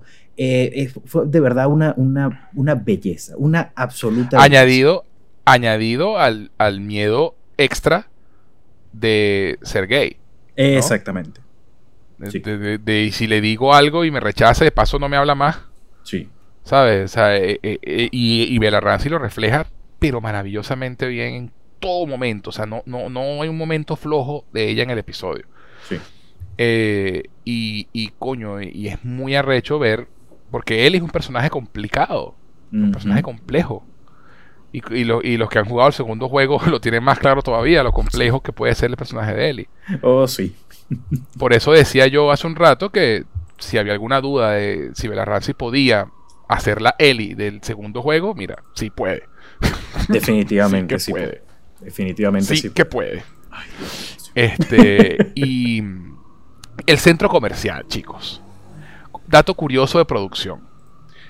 El centro comercial lo filmaron en dos partes. Un centro comercial abandonado que encontraron, que tenía un solo piso, que fue donde hicieron la escena de la escalera mecánica. Que por cierto es calcada al juego, Dios mío. Sí. Que arrecha esa vaina, yo me imaginé. Este, y segundo, en un set. Lo interesante es que el set también era de un piso. Todo el segundo piso es CGI. Verga. Esa toma en que se encienden las luces por primera vez y ves la cara de Ellie, eso es todo CGI, men. Qué impresionante. No hay nada allá arriba. Ah, y, era, y fue, una, fue una vaina de que, mira, o sea, no, necesito que sea la toma así, yo quiero que esta vaina sea así y me, me solucionan, ¿sabes? Esa típica vaina que, mira, yo escribí en este guion, porque no lo hemos dicho, pero este guion lo escribió Neil Druckmann. Sí, completo. Es el, es el, es el único episodio donde Neil Druckmann escribió solo el guion. Sí. Él, él coescribió el primer episodio con Craig Massin y Craig Massin escribió el guion de los demás. Este, este episodio lo escribió Neil Druckmann él solo. Y, fue, y es eso, o sea, eh, eh, a nivel de producción, o sea, por favor, aplausos de pie para HBO, que a nadie le extraña que HBO tenga calidad de producción, ¿no? Pero, pero bueno, mucha, yo he leído comentarios también como que, bueno, no hay casi, no hay casi infectados, ¿dónde está la plata? Que, ¿Dónde se fueron los reales? Bueno, mira, ahí están los reales. sí. ¿Tuviste, ¿Tuviste Jackson? Ahí están los reales. Ahí están los reales.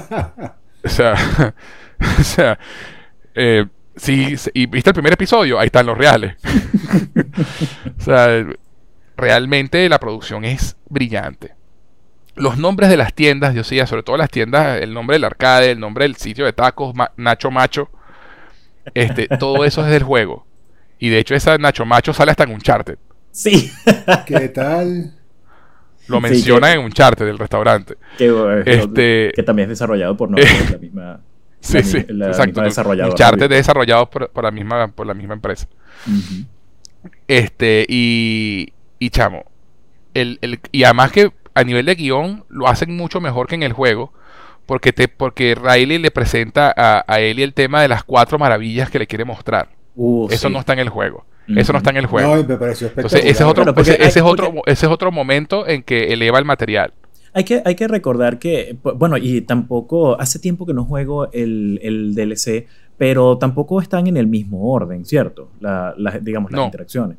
Este, bueno, también que el, el, centro comercial tienes esta, o sea, tú puedes, tú puedes estar en cualquier parte y tú decides en qué orden hacerlas, digamos, hacerlas, ver las maravillas. Sí, y además, en el eh, juego tú eliges el orden de las cosas porque vas explorando y te consigues, y te consigues con las vainas. Y también hay una cantidad de cosas para que, para que interactúes. Como ya dijimos antes, este, la, el, qué tipo de caras hacer en la cabina de fotos. Este, eso. El, eh, bueno, hay una parte que eso no lo pusieron en el, en el que es del DLC, que no lo pusieron en el episodio, que es el romper los vidrios del, carro en el piso de abajo con, los ladrillos. Pero son, son pequeñas cosas que simplemente aportan para la interacción del jugador y pequeñas líneas de, diálogo que van, porque hay que recordar que en, que en, The Last of Us, como ya hemos dicho, si no exploras no vas a tener contexto de muchas cosas. Entonces, claro, si tú juegas el DLC directo al, como al punto, te puedes perder ciertas cosas que, o sea, ciertas, ciertos comentarios, ciertas eh, respuestas de, Riley que van sumando a toda, al, digamos, al momento emocional al que van a, al que van a terminar inevitablemente, que es el beso. Exacto, exacto. Eh, entonces, bueno, que lo, que lo plantearan como un, como algo que, que Riley planeó para él y no mostrarle cuatro cosas que ella sabía que a él le iban a gustar. Verga, y qué este buena planificadora, porque Dios mío, la oh, se lanzó como cuatro citas. cinco incluyendo las escaleras, como dice Riley. Ah, bueno, sí, esa también. eso. Pueden ser cinco. Pues. Esta, es esta, es la primera, bueno, pueden ser cinco. Además, me encanta ese momento cuando ella le dice, ¿no? Que vamos a ver las cuatro maravillas. Esto no es todo. Y, y él y la ve le dice, ¿tú planeaste cosas? ¿Sabes? Ese momento pícaro y la, y la respuesta de ella es mire, levantar las cejas así como que ya vas a ver. ¿Sabes? muy sutil, muy sutil toda la vaina. Y, sí. y por supuesto, la primera que le enseña es el carrusel, que es un momento bastante mítico, icónico del juego, ¿no? del DLC. Sí. Este, y como comentó Diosías al principio, qué escena tan bonita, tan romántica entre ellas dos. Este, tú ves jamás a, a, a, a Ellie mirando a Riley con aquella cara de enamorada. Espectacular. Este, o sea, y, con esa, esa, mezcla de miedo y, y, de admiración y de cómo me gusta esta tipa. Este, o sea, es, una escena súper romántica, súper bonita. Además la música que ponen. Este, de verdad que muy bonita la escena. Sí, no, una, eh, una preciosidad. Y bueno, una preciosidad. En las escaleras, Take on Me. Mm. que es obviamente, como ya hemos dicho, muy importante para quienes oh, hemos jugado el juego. Pues, obviamente no, no es que es importante para la trama en sí, pero a quienes jugamos esto, nos, inmediatamente nos colocan en, cierta... Este, en, cierto, mood, sí. sí. Oh Además que cuando ellas están en el cuarto de Eli, que no hemos hablado de eso, ¿no? La cantidad de vainas, los afiches y las vainas de Eli pegadas en su cuarto. El Leonardo DiCaprio. Eh, por supuesto, eh, ¿no? Y afiche de vainas espaciales, la luna, este... El dinosaurio. Tiene, tiene un cassette de Ajá, que es la banda que canta, que canta Take On Me, y de Eta James, que es la que canta la canción de, cuando están en la tienda de Halloween. Sí. Es un foreshadowing ahí. Este, y, y tú ves todo lo que ella la rodea, es las vainas que a ella le gustan, ¿no? Y, y hay eh, dinosaurios dibujados ahí en, unas en, una, en unos papelitos, o sea, y son cosas que son semillitas para más adelante. Este, el espacio y los dinosaurios en particular, que los que jugamos el segundo juego, pues sí. este, se nos dibujó una sonrisa. y, y, y coño, te, dan esa ampliación de, la vida de él y de su persona, ¿no? De, su personalidad, perdón. Y de hecho vemos el primer volumen de No Pun Intended, del, libro de chistes, que lo tenía ella en su, escritorio. Dime qué, este o sea, en escala del 1 al 10, qué tan adorable es que no entendieran el chiste de la computadora borracha. Oh, sí. Eso es un 11. Verga. Es como, oh my God. claro, no, ellas no tienen idea de que es un screenshot. no, no, no, genial, genial, de verdad genial. Ah, volviendo a, a las maravillas, ¿no? El arcade. Choose your destiny. Flawless victory.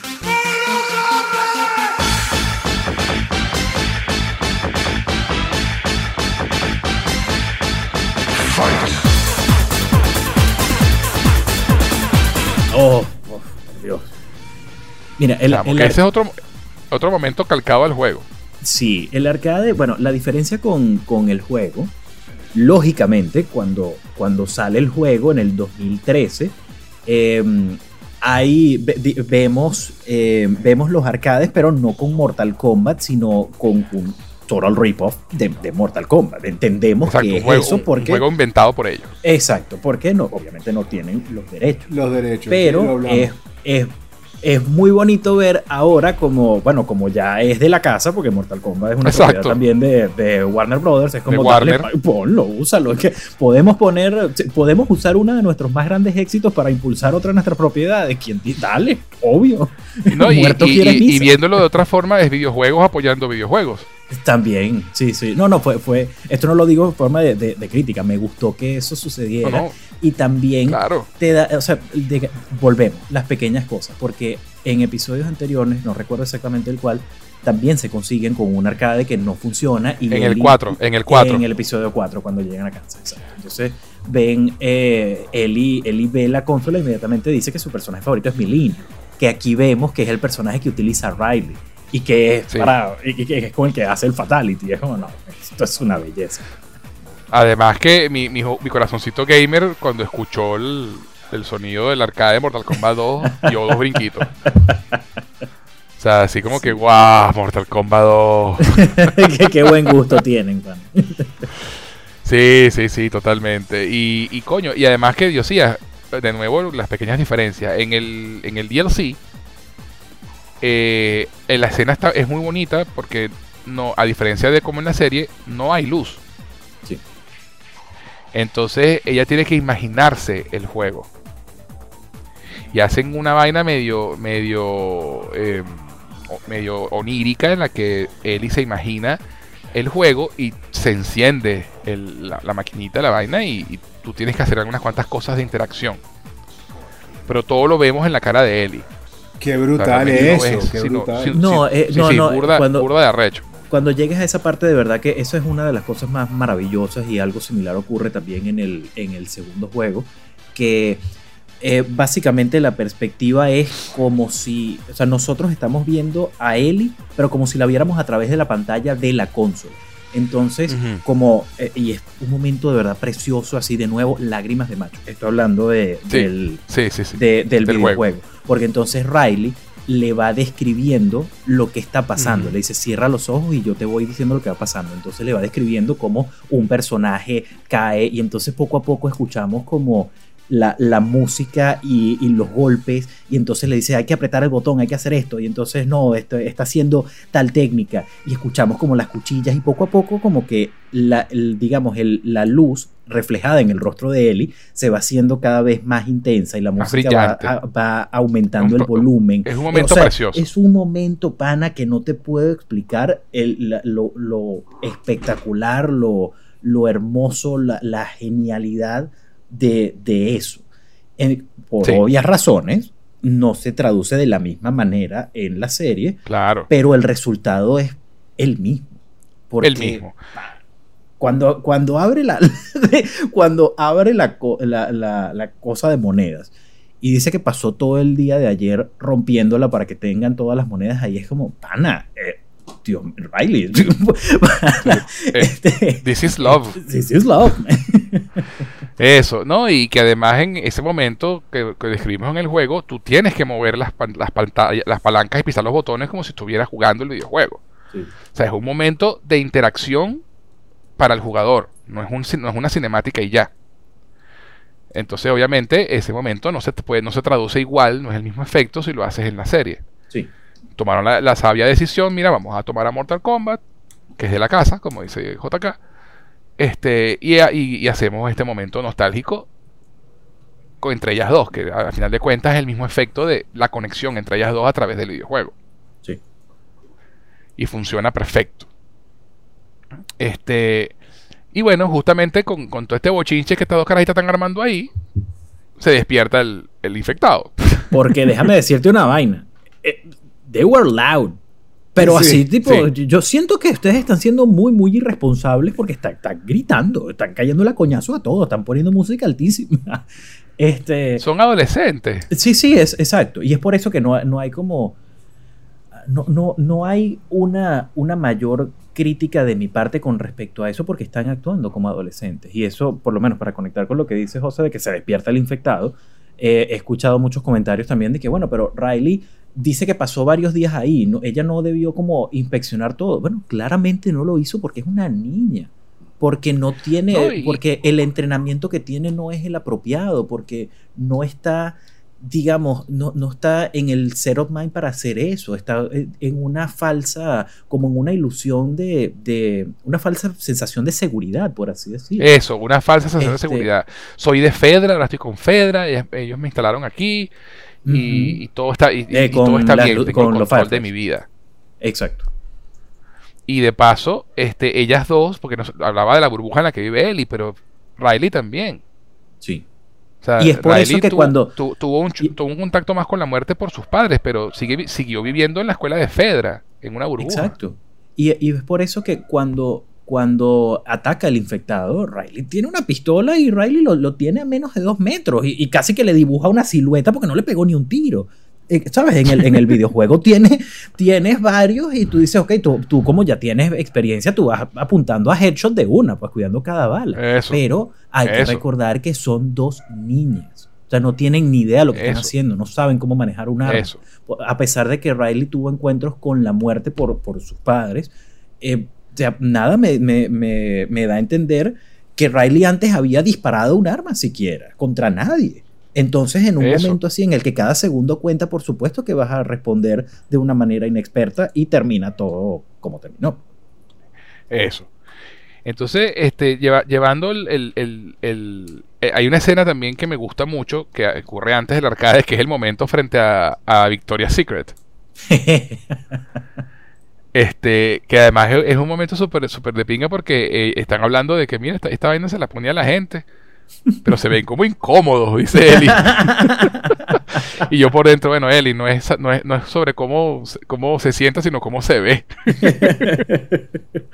y, y, y, y, Riley le dice, bueno, es que me estoy imaginando a ti con una vaina de esas puestas. y uno que, I bet you do. Ah, I know you do. I know you do. Y hay un, entonces, claro, y está ese momento de hilarante cuando se ríe en la vaina y Riley se va y, y, y Ellie se queda unos segundos más. Y me encanta ese pequeño momento porque es ella viéndose en el reflejo de la ventana y acomodándose el pelo un poquito. ¿Sabes? Como. Para no verse tan mal. Sí, sí, además que bueno, viendo la foto de las modelos, esa vaina intimida a cualquiera, ¿no? este, pero esos son los momentos pequeños en los que uno dice, coño, estas son las vainas que, por las que estos episodios existen. Sí. Este, y claro, entonces ocurre lo, el, momento del break, el breaking point, que es cuando eh, Ellie consigue las, las bombas de tubo, las pipe bombs, que, que, estaba haciendo Riley, y, y, tienen esa discusión, ¿estas las hiciste tú? Sí, entonces, no es nada más bomba. Entonces, no, yo nunca voy a dejar que te hagan, que hagan nada que te, que te afecte a ti, no los voy a dejar así, ¿cómo vas a hacer para controlar eso? Sí. Sea, y tú te das cuenta lo que decía ahorita JK, que Riley aparenta ser ruda, pero también es una niña inexperta, que no, entiende cómo funciona el mundo. Sí. Este, y, llega ese momento donde, donde pasa lo que comenté hace un rato, que Ellie se va a recha. Además que me encanta la vaina porque ella le, dice, ahí es donde ella le dice, coño, yo me voy. Porque hay un momento en, hay un momento en el arcade donde, donde Ellie tiene un momento de pausa que se le queda viendo los ojos, como diciendo, coño, quiero besarla, y se arrepiente, y de hecho se arrepiente al punto que dice, me voy, me tengo que ir. Sí. ¿No? Y me tengo que ir porque me tengo para allá temprano mañana, y por, por mañana podemos volver a venir, ¿sabes? La caraja se, se friquió y me voy. Este, y, y, y cómo la convence a de que se quede, es que te tengo un regalo. Y, va, y, es que, y es que le va a entregar el libro, el, el volumen 2 del libro de No Pun Intended. El- sí. Y se tienen esa discusión, ella se va y le dice, y Riley le confiesa que coño, que ya es su última noche en Boston, que se va. Y, y ese es otro momento buenísimo en la relación de ellas dos, porque entonces él le dice, ¿por qué estoy aquí? ¿Por qué me trajiste aquí? Y ella dice, porque te quería ver. Y, Ra- y, y Riley, ¿y? O sea, como, ajá. Y la chama se re- y, la, y Riley recula. Tú le ves en la Sí. cara que lo, se lo, que lo piensa y, bueno, te quería decir adiós. Me quería despedir. Pero no es fácil para mí. Y me encanta que Eli le dice, no, no es fácil. Es fácil, ya lo hiciste. Sí. Adiós. Y se da la media vuelta y se va. Además que, eh, una vaina que quería comentar, que Bella Ramsey es tan natural actuando. Sí. O sea, tú es como si no la vieras actuar. Es, es- es lo que hacen los buenos actores realmente, ser naturales. Pero lo de Bella Ramsey es una vaina que me creo todo lo que dice.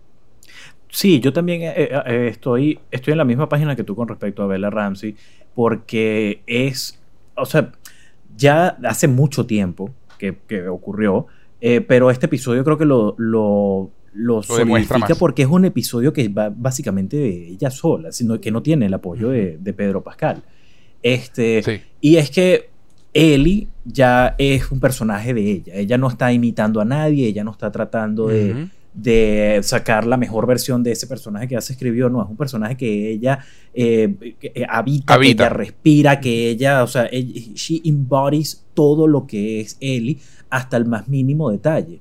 Y eso es las reacciones naturales que tiene una persona ante ciertas, o sea, ante recibir, ante estímulos, ante este, toda esta situación que está pasando, ante recibir información, ante, ante todo lo que se le está presentando, una, una persona, o sea, no se ve orquestado, no se ve eh, falso, Sí. no se ve que está actuando, Sí. se ve No un no personaje se ve reaccionando, exacto, un personaje reaccionando de una manera natural ante lo que, lo que le acaba de pasar. Este, Y Bella Ramsey, y- y, Bella Ramsey en este episodio pasa por todos Todo. Los rangos emocionales que te puedas imaginar en la Sí. vida. Sí, sí, cuando tenga su nominación al Emmy, el clip va a ser, va a ser una hora, va a ser este episodio completo. De verdad, o sea, tú la ves pasar por todas las emociones posibles. Es impresionante, de verdad que yo me quedé loco con... O sea, y a mí me gustaba mucho como lo actuaba el personaje, pero aquí de verdad demostró de que está hecha, definitivamente, como actriz. Sí, sí.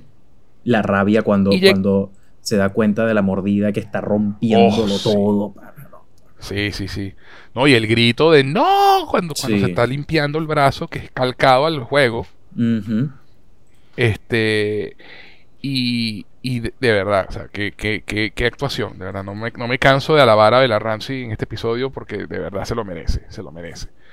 Eh, Y entonces llegamos a, a la última sorpresa, ¿no? Ella se va a recha y a mitad de camino se, se arrepiente porque, coño, dice, no me quiero ir, no quiero que termine la vaina así, ya se va a ir mañana. Ok, me voy a regresar. Voy a tragar mi orgullo, como le dijo el tipo de Fedra. ¿Ah? Full circle Sí. Sí. y me voy a re- y, y me voy a regresar y voy a hablar con ella y hacen el mismo fake out que hacen en el juego con los gritos del- de la tienda de Halloween por cierto que escucha los gritos y vaina y era el bicho ¡ah! saliendo de la, de la tumba y vaina y este aquí en este momento en el juego Diosías como yo te com- como comentaba antes tú puedes elegir tu máscara hay varias máscaras y tú te las pones y hacen un juego de ellas dos ahí con las pistolas de agua y toda la vaina. Hacen todo un tema ahí de interacción para que el jugador haga cosas, ¿no? Este, pero bueno, lo aquí lo condensan en lo importante, ¿no? Mira, vamos a disfrutar la noche, que lo que nos queda de noche. Y se pone la máscara de él, la máscara del lobo y ella la máscara del payaso, que son las últimas dos máscaras que usan ellas dos en el juego. Y bailan sobre la repisa igualito que en el juego, pero en el, juego bailan sin las máscaras. Y ocurre el ah bueno, y ella pone la música que pone la canción de Eta James, este que era el otro cassette que tenía Ellie ahí en el Walkman, que es lo que termina de atraer al infectado a donde están, ¿no? Eh, que pone Mm. la música a todo volumen ahí. Y está el momento del beso. Me encantó porque, y por eso digo que lo hacen mejor que en el, que en, el juego. Porque en el juego es, una, es un momento como de silencio y la besa, si mal no recuerdo. Pero aquí está ese momento en el que ella le dice, no te vayas. Y la chama le dice, ok. Marico, o sea, y se lo dice tan, tan matter of fact, así como que, ¿sabes qué? O sea, no, voy a palear mierda, no me importa, quiero estar contigo. Sí. O sea, eh, y es así, sin pensarlo, suavecito, ok. y, y, y, la besa, y ahí es donde ya la besa, como diciendo, bueno, ya me lanzo. Se dijo que se quedaba. Esto, significa que le gusto, coño. Exacto. y, la, y la chama la besa y, y después le dice, I'm sorry, lo siento. Y ella le dice, sorry for what? ¿Por qué te disculpas? y así como que, ok, sí, eh, estamos bien. de verdad, qué momento, qué momento tan bonito, de verdad. Y, y, es eso, es la inocencia de, de, la adolescencia, ese primer enamoramiento, ese primer esa primera reciprocidad, ¿no? Cuando te gusta y también le gustas y, uh, qué bien. Y por supuesto, como esto es de Last of Us y es Neil Druckmann, no dura, no dura ni cinco minutos y te lo vuelve mierda. la, la fragilidad, como, como, como comentabas tú, JK. Sí. Solo hace falta un infectado, no hace falta más.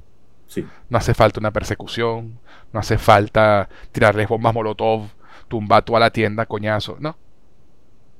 Solo hace falta eso, volver mierda el momento que acaban de vivir. Y la vida les cambió a las dos para siempre. Punto. Sí. Y me pareció, me este pareció eh, bastante clever porque, y aquí vuelvo a cómo esta serie, todo lo que, digamos, todo, nada pasa por, por nada. O sea, todo lo que lo colocan, todo lo que dicen, todo lo que muestran, lo muestran por algo. Entonces, ¿qué pasa? Eh, en el videojuego es el sonido del centro comercial activándose, del carrusel, de, toda la bulla que trae a unos infectados externos. Eh, eso obviamente no sucede aquí, aquí solamente está este infectado dentro, pero para que ese infectado no simplemente esté, eh, ¿sabes?, merodeando por ahí, que puedan tener su cita, que puedan tener su noche especial. posiblemente no, sin ninguna duda, la mejor noche de la vida de ambas. Este, Y para poder hacer eso, entonces tienes a este infectado que estaba a punto de solidificarse con, con, el, con, eh, con, la pared, como lo habíamos visto en el episodio 2, si mal no recuerdo, que es mm. cuando Joel y e- Tess consiguen al, a ese primer infectado que lo vemos. En el 1, es en el primer episodio, en, la segunda mitad del primer episodio. Que lo vemos inactivo ya, eh, eh, ya completamente seco, ya no, ya, no está, ya eso, porque no está, ya no está vivo. Em, Exacto. Este estaba en pleno proceso de eso y es por la cantidad de estímulos exteriores que, que se reanima, que dice ya, ya va, que, que, no sucumbe por completo a eso, sino que... No lo dejaban, no lo dejaban dormir, coño. Básicamente eso, estaba a punto de retirarse y no, when I thought I was out, they pulled me back in. exacto, exacto, Pero entonces, ¿qué requiere activar a ese infectado? Toda la noche. Todo el, todo el centro comercial moviéndose, todo desde el carrusel hasta que se gastaron todas las monedas en el arcade. Jugando Mortal Kombat. Es jugando Mortal Kombat y jugando el de carros, no, no recuerdo ahorita en el, Daytona, Daytona, eh, Daytona USA. Daytona USA. Este. Y, y, me, y me gustó mucho eso, porque no es un infectado que sale de la nada entonces ya básicamente en el primer episodio te están estableciendo ese tipo de infectado que va a ser muy importante para el desarrollo de Ellie en el episodio 7. O sea, no, man, qué belleza esto. Eso. No, arrechísimo, arrechísimo. Y entonces llega el, bueno, el ataque, la vaina, Ellie termina matando al, infectado con la navaja y la chama está, no joda, con la adrenalina y ¡uh! ¡Qué arrecho! Y es Riley la que se da cuenta que la mordieron. Y ese grito que pega Bella Ramsey, por Dios, todavía tengo la imagen del grito de ella ¡ah! con la uf, o sea, por favor. Porque es algo otro detalle, otro dato curioso de producción antes de seguir con eso. La mordida es completamente CGI. ¿Qué tal? Hace verga. Se, ve, muy, muy realista, o sea, parece más. Se ve súper práctico. Sí. sí, sí. Pues para que tú veas completamente CGI. Lo sé porque vi un review de, de uno de estos pundits, de Grace Randolph, ah, este, que, ella, que ella vio los episodios por adelantado y el episodio, cuando ella lo vio, no tenía los efectos terminados. Ah. Entonces ella dice, la mordida es CGI, porque no estaba cuando yo vi, en la versión que yo vi del episodio. Verga, ok, si, ella no lo dice, si no tienes ese antes y después, no te das cuenta, porque parece 100% práctico. Ella lo dice, eh, y ella lo comenta en, el review, que, le impresionó muchísimo darse cuenta que realmente era un, era un efecto digital y no práctico. Sí. Pero e, ella, ella, especula, y estoy de acuerdo, que probablemente lo hicieron así porque querían que la sangre brotara de cierta forma, querían, ¿sabes?, como controlar visualmente cómo se iba a ver la vaina. Sí. Igual con la mordida de Riley en la mano, que corriera la gotica de sangre justo en el momento preciso, ¿sabes? Entonces, pues mira, les pareció mucho mejor hacerlo así porque tenés más control sobre el efecto que hacerlo práctico. Y realmente no te das cuenta. Si no te lo digo, no te enteras. No, no, jamás te enteras. Eso, eso te revive un poco, digamos, el, el detalle porque es como cool decir, Practical Effects siempre va a ser mejor que CGI. Es mentira, no. como todo en el cine, son distintas herramientas que sirven para distintos momentos y dependiendo del momento y lo que tú quieras expresar, y de, cómo, y de, cómo, las uses. Eh, de cómo las uses, totalmente. De cómo, depende de lo que tú quieras conseguir y de cómo las utilices, te va a servir mejor una u otra, o, ambas. Este, igual me dejas loco, me dejas loco. No, no, no me hubiese imaginado que era yo tampoco, yo tampoco. Yo también me quedé loco. Por eso lo quería comentar porque dije, coño, que, que arrecho de pana que, que, se, que, que verga, no es, no es un efecto práctico que pudieron haberlo hecho. Bueno, ahí están los reales. ahí están los reales. ahí están los reales. y entonces tiene que ese momento. Ah, Dios sea. No, no, este, no, no, momentado. Además, de verdad que lo del tema del CGI y lo y la y la parte, digamos, eh, práctica este, depende, sí, sí depende definitivamente del medio. Te lo juro que la mordida es extremadamente real. De verdad que sí. Totalmente. Totalmente. Y bueno, nada, pasa, pasa la vaina, las dos están mordidas y llega ese momento que es icónico del, del, juego cuando ellas dos conversan, pues dice, bueno, mira, tenemos, tres tenemos dos opciones, o, no, o, nos tomamos la vía rápida con la pistola, o que no, y yo no quiero, o mira, podemos ser, además me encanta como lo dices, podemos ser poéticas y perder la cabeza juntas, ¿no?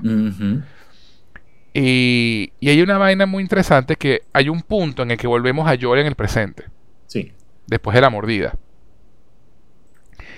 Y es el momento en que Bella sale otra vez de la, por la puerta, empieza a buscar por toda la casa, buscando como algo para ayudar a Joel. Y volvemos a cortar y es el punto donde está Bella rompiendo los vidrios a recha que me encanta que Riley le dice, bueno, por ahí hay más vainas que puedes romper.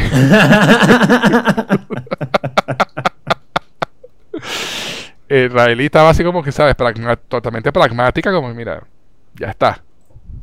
Sí. Y, y viene toda esa, conversación que tienen ellas dos, que hablan de la muerte, mira, sí, esto nos llega a todos, algunos más rápido que a otros, no, pero nos llega a todos, pero mira, o sea, yo prefiero perdamos la cabeza juntas, pero no quiero perder el, lo que, el tiempo que sea que nos quede juntas.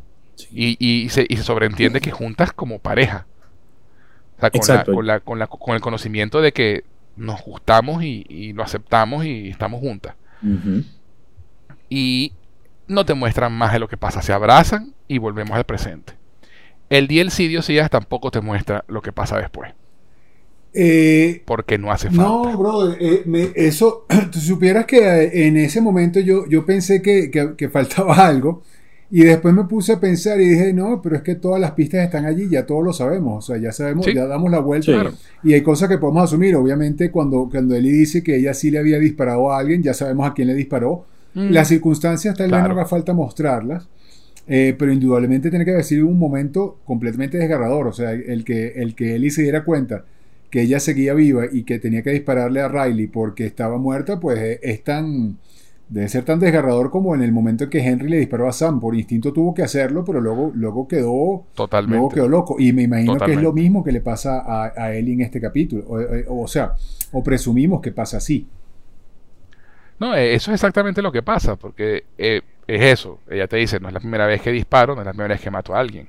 Sí. Este, todas las pistas están allí. Y esto es como, como lo que hablaba la, de José, JK del de Tiburón ¿no? lo que no vemos, nuestra imaginación, es mucho más arrecha de lo que cualquier cosa que nos puedan mostrar. Tú sabes que a, mí, yo cuando terminó el episodio, yo, yo, pensé que nos iban a mostrar cómo, cómo pasaba. Yo pensé que mm. íbamos a tener esa, esa, ojo, y, a mí me hubiese encantado verlo, y, estoy consciente de que es, torture porn. I, I, totally know that. Pero, este entiendo que no hace falta decirlo y que el dejarlo de una manera, o sea, y todo, no, es una manera ambigua de que, ah, ¿qué habrá pasado? No, todos sabemos lo que pasó, pero no sabemos cómo. Sin embargo, el, dejarlo así le suma a una palabra que ya hemos utilizado a lo largo del review, que es la, elegancia con la que esto se escribe y se presenta. Entonces, claro, tú puedes, hay un gap de tiempo en el que simplemente lo llenamos con la información que tenemos sin la necesidad de que no nos los muestren, que es que simplemente al que cuando ya Riley no, no, digamos que no se presentó al día siguiente, la Marlene la habrá ido a buscar al centro comercial y se consiguió a Riley muerta y a Ellie viva mordida y ahí, coño, la carajita que yo debí cuidar. Y entonces, ¿qué, hace? Cortamos y inmediatamente encadenan a Eli y es la primera vez que lo vemos en el centro, en el centro comercial ahora. Es la primera vez que lo vemos en el episodio 1. Ese es toda la línea temporal. O sea, esto ocurre, saliendo de ahí, Eli jamás vuelve a Fedra, jamás vuelve a tener otra aventura de nada. Esto es inmediato. ¿Necesito que me lo muestren? Por supuesto que no. Les acabo de decir todo lo que pasó y, yo lo sé. Y de alguna forma también hace un poco... Eh, lo veo de esta forma. Quizás no es así, pero, pero lo veo y me parece cool. Ah, un poco de homenaje al videojuego porque todas las personas que se mueren, Diosidas, a lo largo de este juego, a todas las personas que están a punto de morir le dan lápiz y papel para que escriba una carta y la dé. Entonces, es verdad. Tú consigues notas por todos lados de gente que me voy a morir en unos minutos, pero voy a dejar mis pensamientos aquí para que los lea alguien. Entonces, claro, tú, tú como jugador te enteras si exploras, y es más o menos aquí. Si tú quieres ver, tú unes, lo, tú unes y, sacas esta conclusión, pero no te lo muestran directo. Entonces, claro, en el juego tú te enteras de una cantidad de cosas que jamás te van a mostrar, pero te enteras por cartas. Pues. Y dejan eso a tu imaginación, a cómo habrá terminado esto. O sea, sé, cómo, sé, sé el destino, pero no conozco el camino. Y el dejarlo de esta forma eh, me parece bastante elegante. Ah, soy una persona que le encanta el, el, su, digamos, su, su, su, tortura emocional y gore y todo lo que tú quieras. O sea, me hubiese encantado ver a, a Riley sucumbiendo ante el hongo y Ellie desgarrada teniendo que dispararle en la cara. Sí. Eh, me molesta que no lo hayamos visto y que quede como, con esta elegancia y esta superioridad intelectual que acabo de describir. Me encanta también, así que I'll take Sí. Totalmente, totalmente, ¿no? Y, y además que eso también explica a la hora de un revisionado por qué Ellie está tan arrecha en el primer episodio. Está lidiando con una cantidad de vainas por dentro, la tienen encadenada. Acaba de matar a Riley, no entiende nada, nadie le dice nada, tiene dos días ahí pegada. Y tú entiendes por qué está, tiene ese, ese humor de mierda cuando la vemos por primera vez en, la, serie que me acuerdo que mucha gente comentaba, bueno, pero entonces esta Ellie es como muy, ya está, ya está, ella era más inocente, era todo el tiempo como arrecha, más zumbada, bueno, pero Espérate. Al ver este episodio, tú dices, es comprensible. es comprensible. Y después, cuando, cuando tú vas al segundo episodio, que él está fuera de Boston, ahí que está más, que ya bajó la guardia, que, está como más tranquila, ya la ves siendo Ellie. Jugando con el sapito, el piano, la vaina, en el hotel, la campanita y toda la vaina. Pero ese primer encuentro con Ellie tiene una razón de ser. Como dijo eh, JK hace un rato, esta gente no hace nada por accidente cuando, como dice el, refrán, no dan punta sin dedillo. este, puntada sin dedillo. O sea, el, eh, eh, ellos saben lo que están haciendo a nivel de, construcción de guion y, es maravilloso verlo desarrollarse. y bueno, y terminamos el episodio con, lo que comentamos hace un rato. Pues él llega con el hilo y la vaina. Y, y, y este es otro comentario que, que, he leído por ahí que me da mucha risa. Y es que, bueno, esa caraja no, no, desinfectó la aguja y vaina. tenemos, tenemos, que ver todo lo que hace antes de que le, pegue el primer agujonazo a, Joel. Ese es el comentario que más he escuchado de Eli. Por favor, desinfecta esa vaina primero. Ponle algo para que muerda al pobre Joel. Este, pero realmente teníamos que ver a Eli echándole alcohol a la aguja. Pregunto yo. No. Este, por, eso te digo, o sea, eh, eh, eh, es, la gente quejándose por quejarse. Este, obviamente mucha gente lo hace en tono de humor, ¿no? No, no de queja real.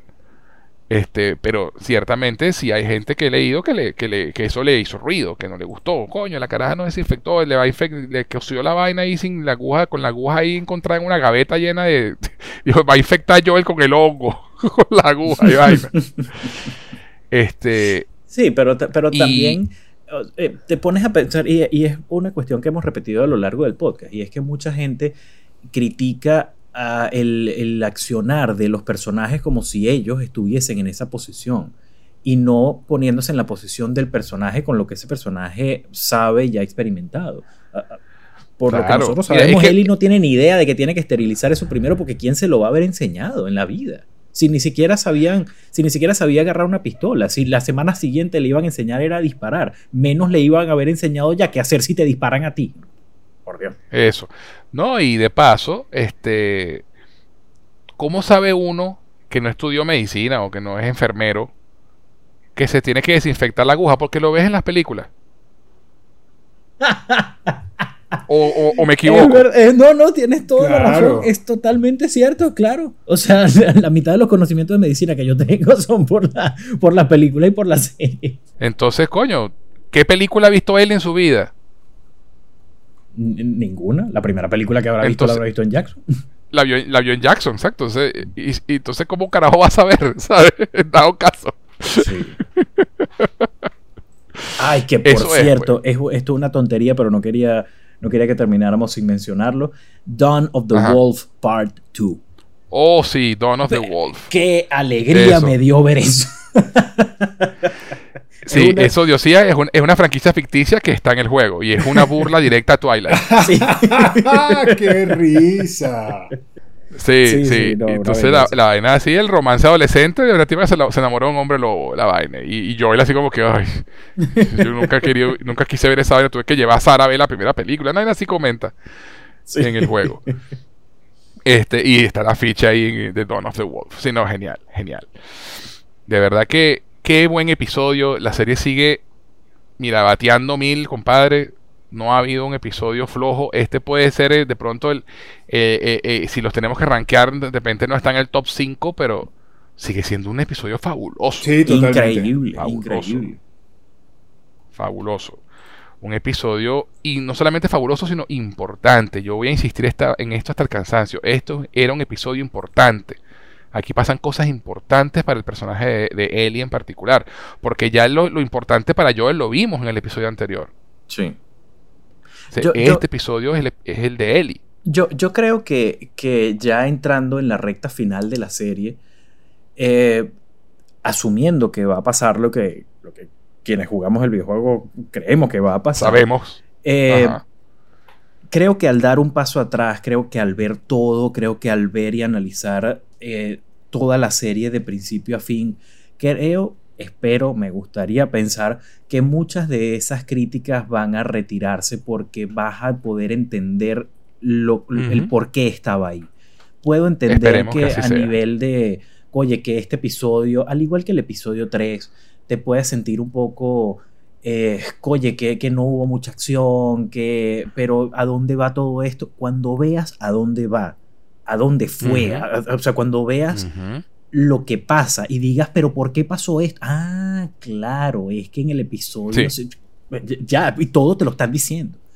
Este, entonces yo espero que, que, que, realmente esta serie sirva mucho eh, como como una película larga. Y ya lo hemos comentado antes, que, que se vea como todo, toda, la, toda la rima, todo lo poético, toda la, La, la, elegancia con la que está escrita y que nada pasa por, por nada. No hay episodios de relleno. La gente que dice que esto es un episodio de relleno jamás ha visto Naruto, ni Dragon Ball, ni nada. sí, totalmente. Una, una serie premium de HBO de, Por los expedientes Una serie premium de nueve episodios no tiene episodios de relleno. No, no, A menos que sea de Disney Plus. Pero bueno, ah, este. Eh, eh, antes de irnos, quiero comentar que, bueno, a los que tengan miedo de, que la serie eh, tiene poca acción, los dos episodios que vienen son la mejor parte de la historia. Es todo lo que voy a decir.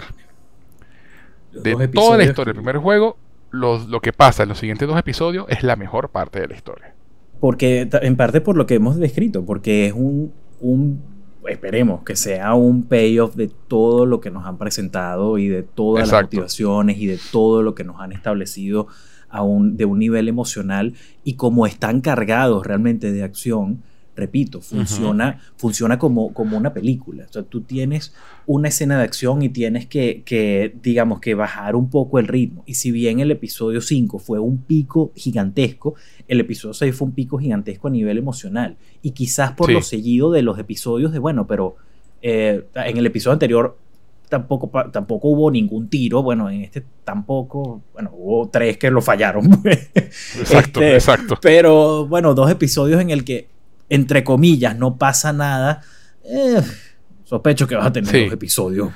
Cabilla. No, y además que la acción, y eso es algo que siempre se ha dicho, los mejores directores de acción del mundo lo dicen, la acción debe determinar la historia. No, la historia debe determinar la acción. Sí, eso sí. Si no es las escenas si no es solamente acción por acción. Y, eso, y esta serie ha hecho eso, ha, colocado los set pieces de acción que son importantes en la historia porque involucra el avance de la historia de cierta forma. Sí, y esto es algo que comento en la mayoría de los reviews cuando me, gusta una, película por esa razón, que es que las escenas de acción, y cuando digo escenas de acción me refiero a, no necesariamente tiros, sino bueno, una pelea, un conflicto físico. Es importante, exacto pero es importante cuando está cargado de ese componente emocional, cuando entiendes por qué los personajes están allí y te preocupas y te importan los personajes, porque si lo que te gusta es escuchar tiros y gritos y patadas de kung fu, eso, lo, eso, lo, eso es un video de YouTube. Y, ya. Entonces, oye, lo, interesante de todo esto es cómo, cómo el, estado el estado emocional en el que llegas a esos momentos y van a los momentos que vienen. Oh, sí. o sea, todo, todo el episodio, el episodio que viene, yo vaticino va a tener bastante acción. y créanme que cada momento de acción de esa sección de la historia eh, tiene que estar ahí. Sí. O sea, eh, es importante.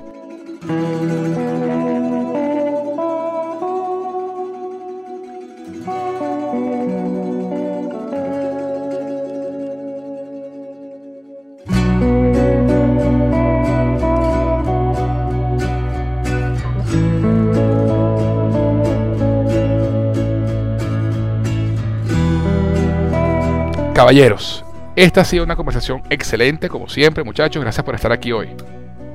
Hermosa. De verdad. Hermosa. De verdad, muchísimas gracias por la invitación, José. Muchísimas gracias por la compañía de O sea, me encantó, me encanta hablar con ustedes de esta serie todas las semanas. Qué, belleza. Igual, brother. Oh. Igual, brutal, de verdad que sí. Lo disfruté como siempre, mi momento favorito de la semana, ¿vale? Que hablemos de, de Last of Us en este nuestro querido podcast.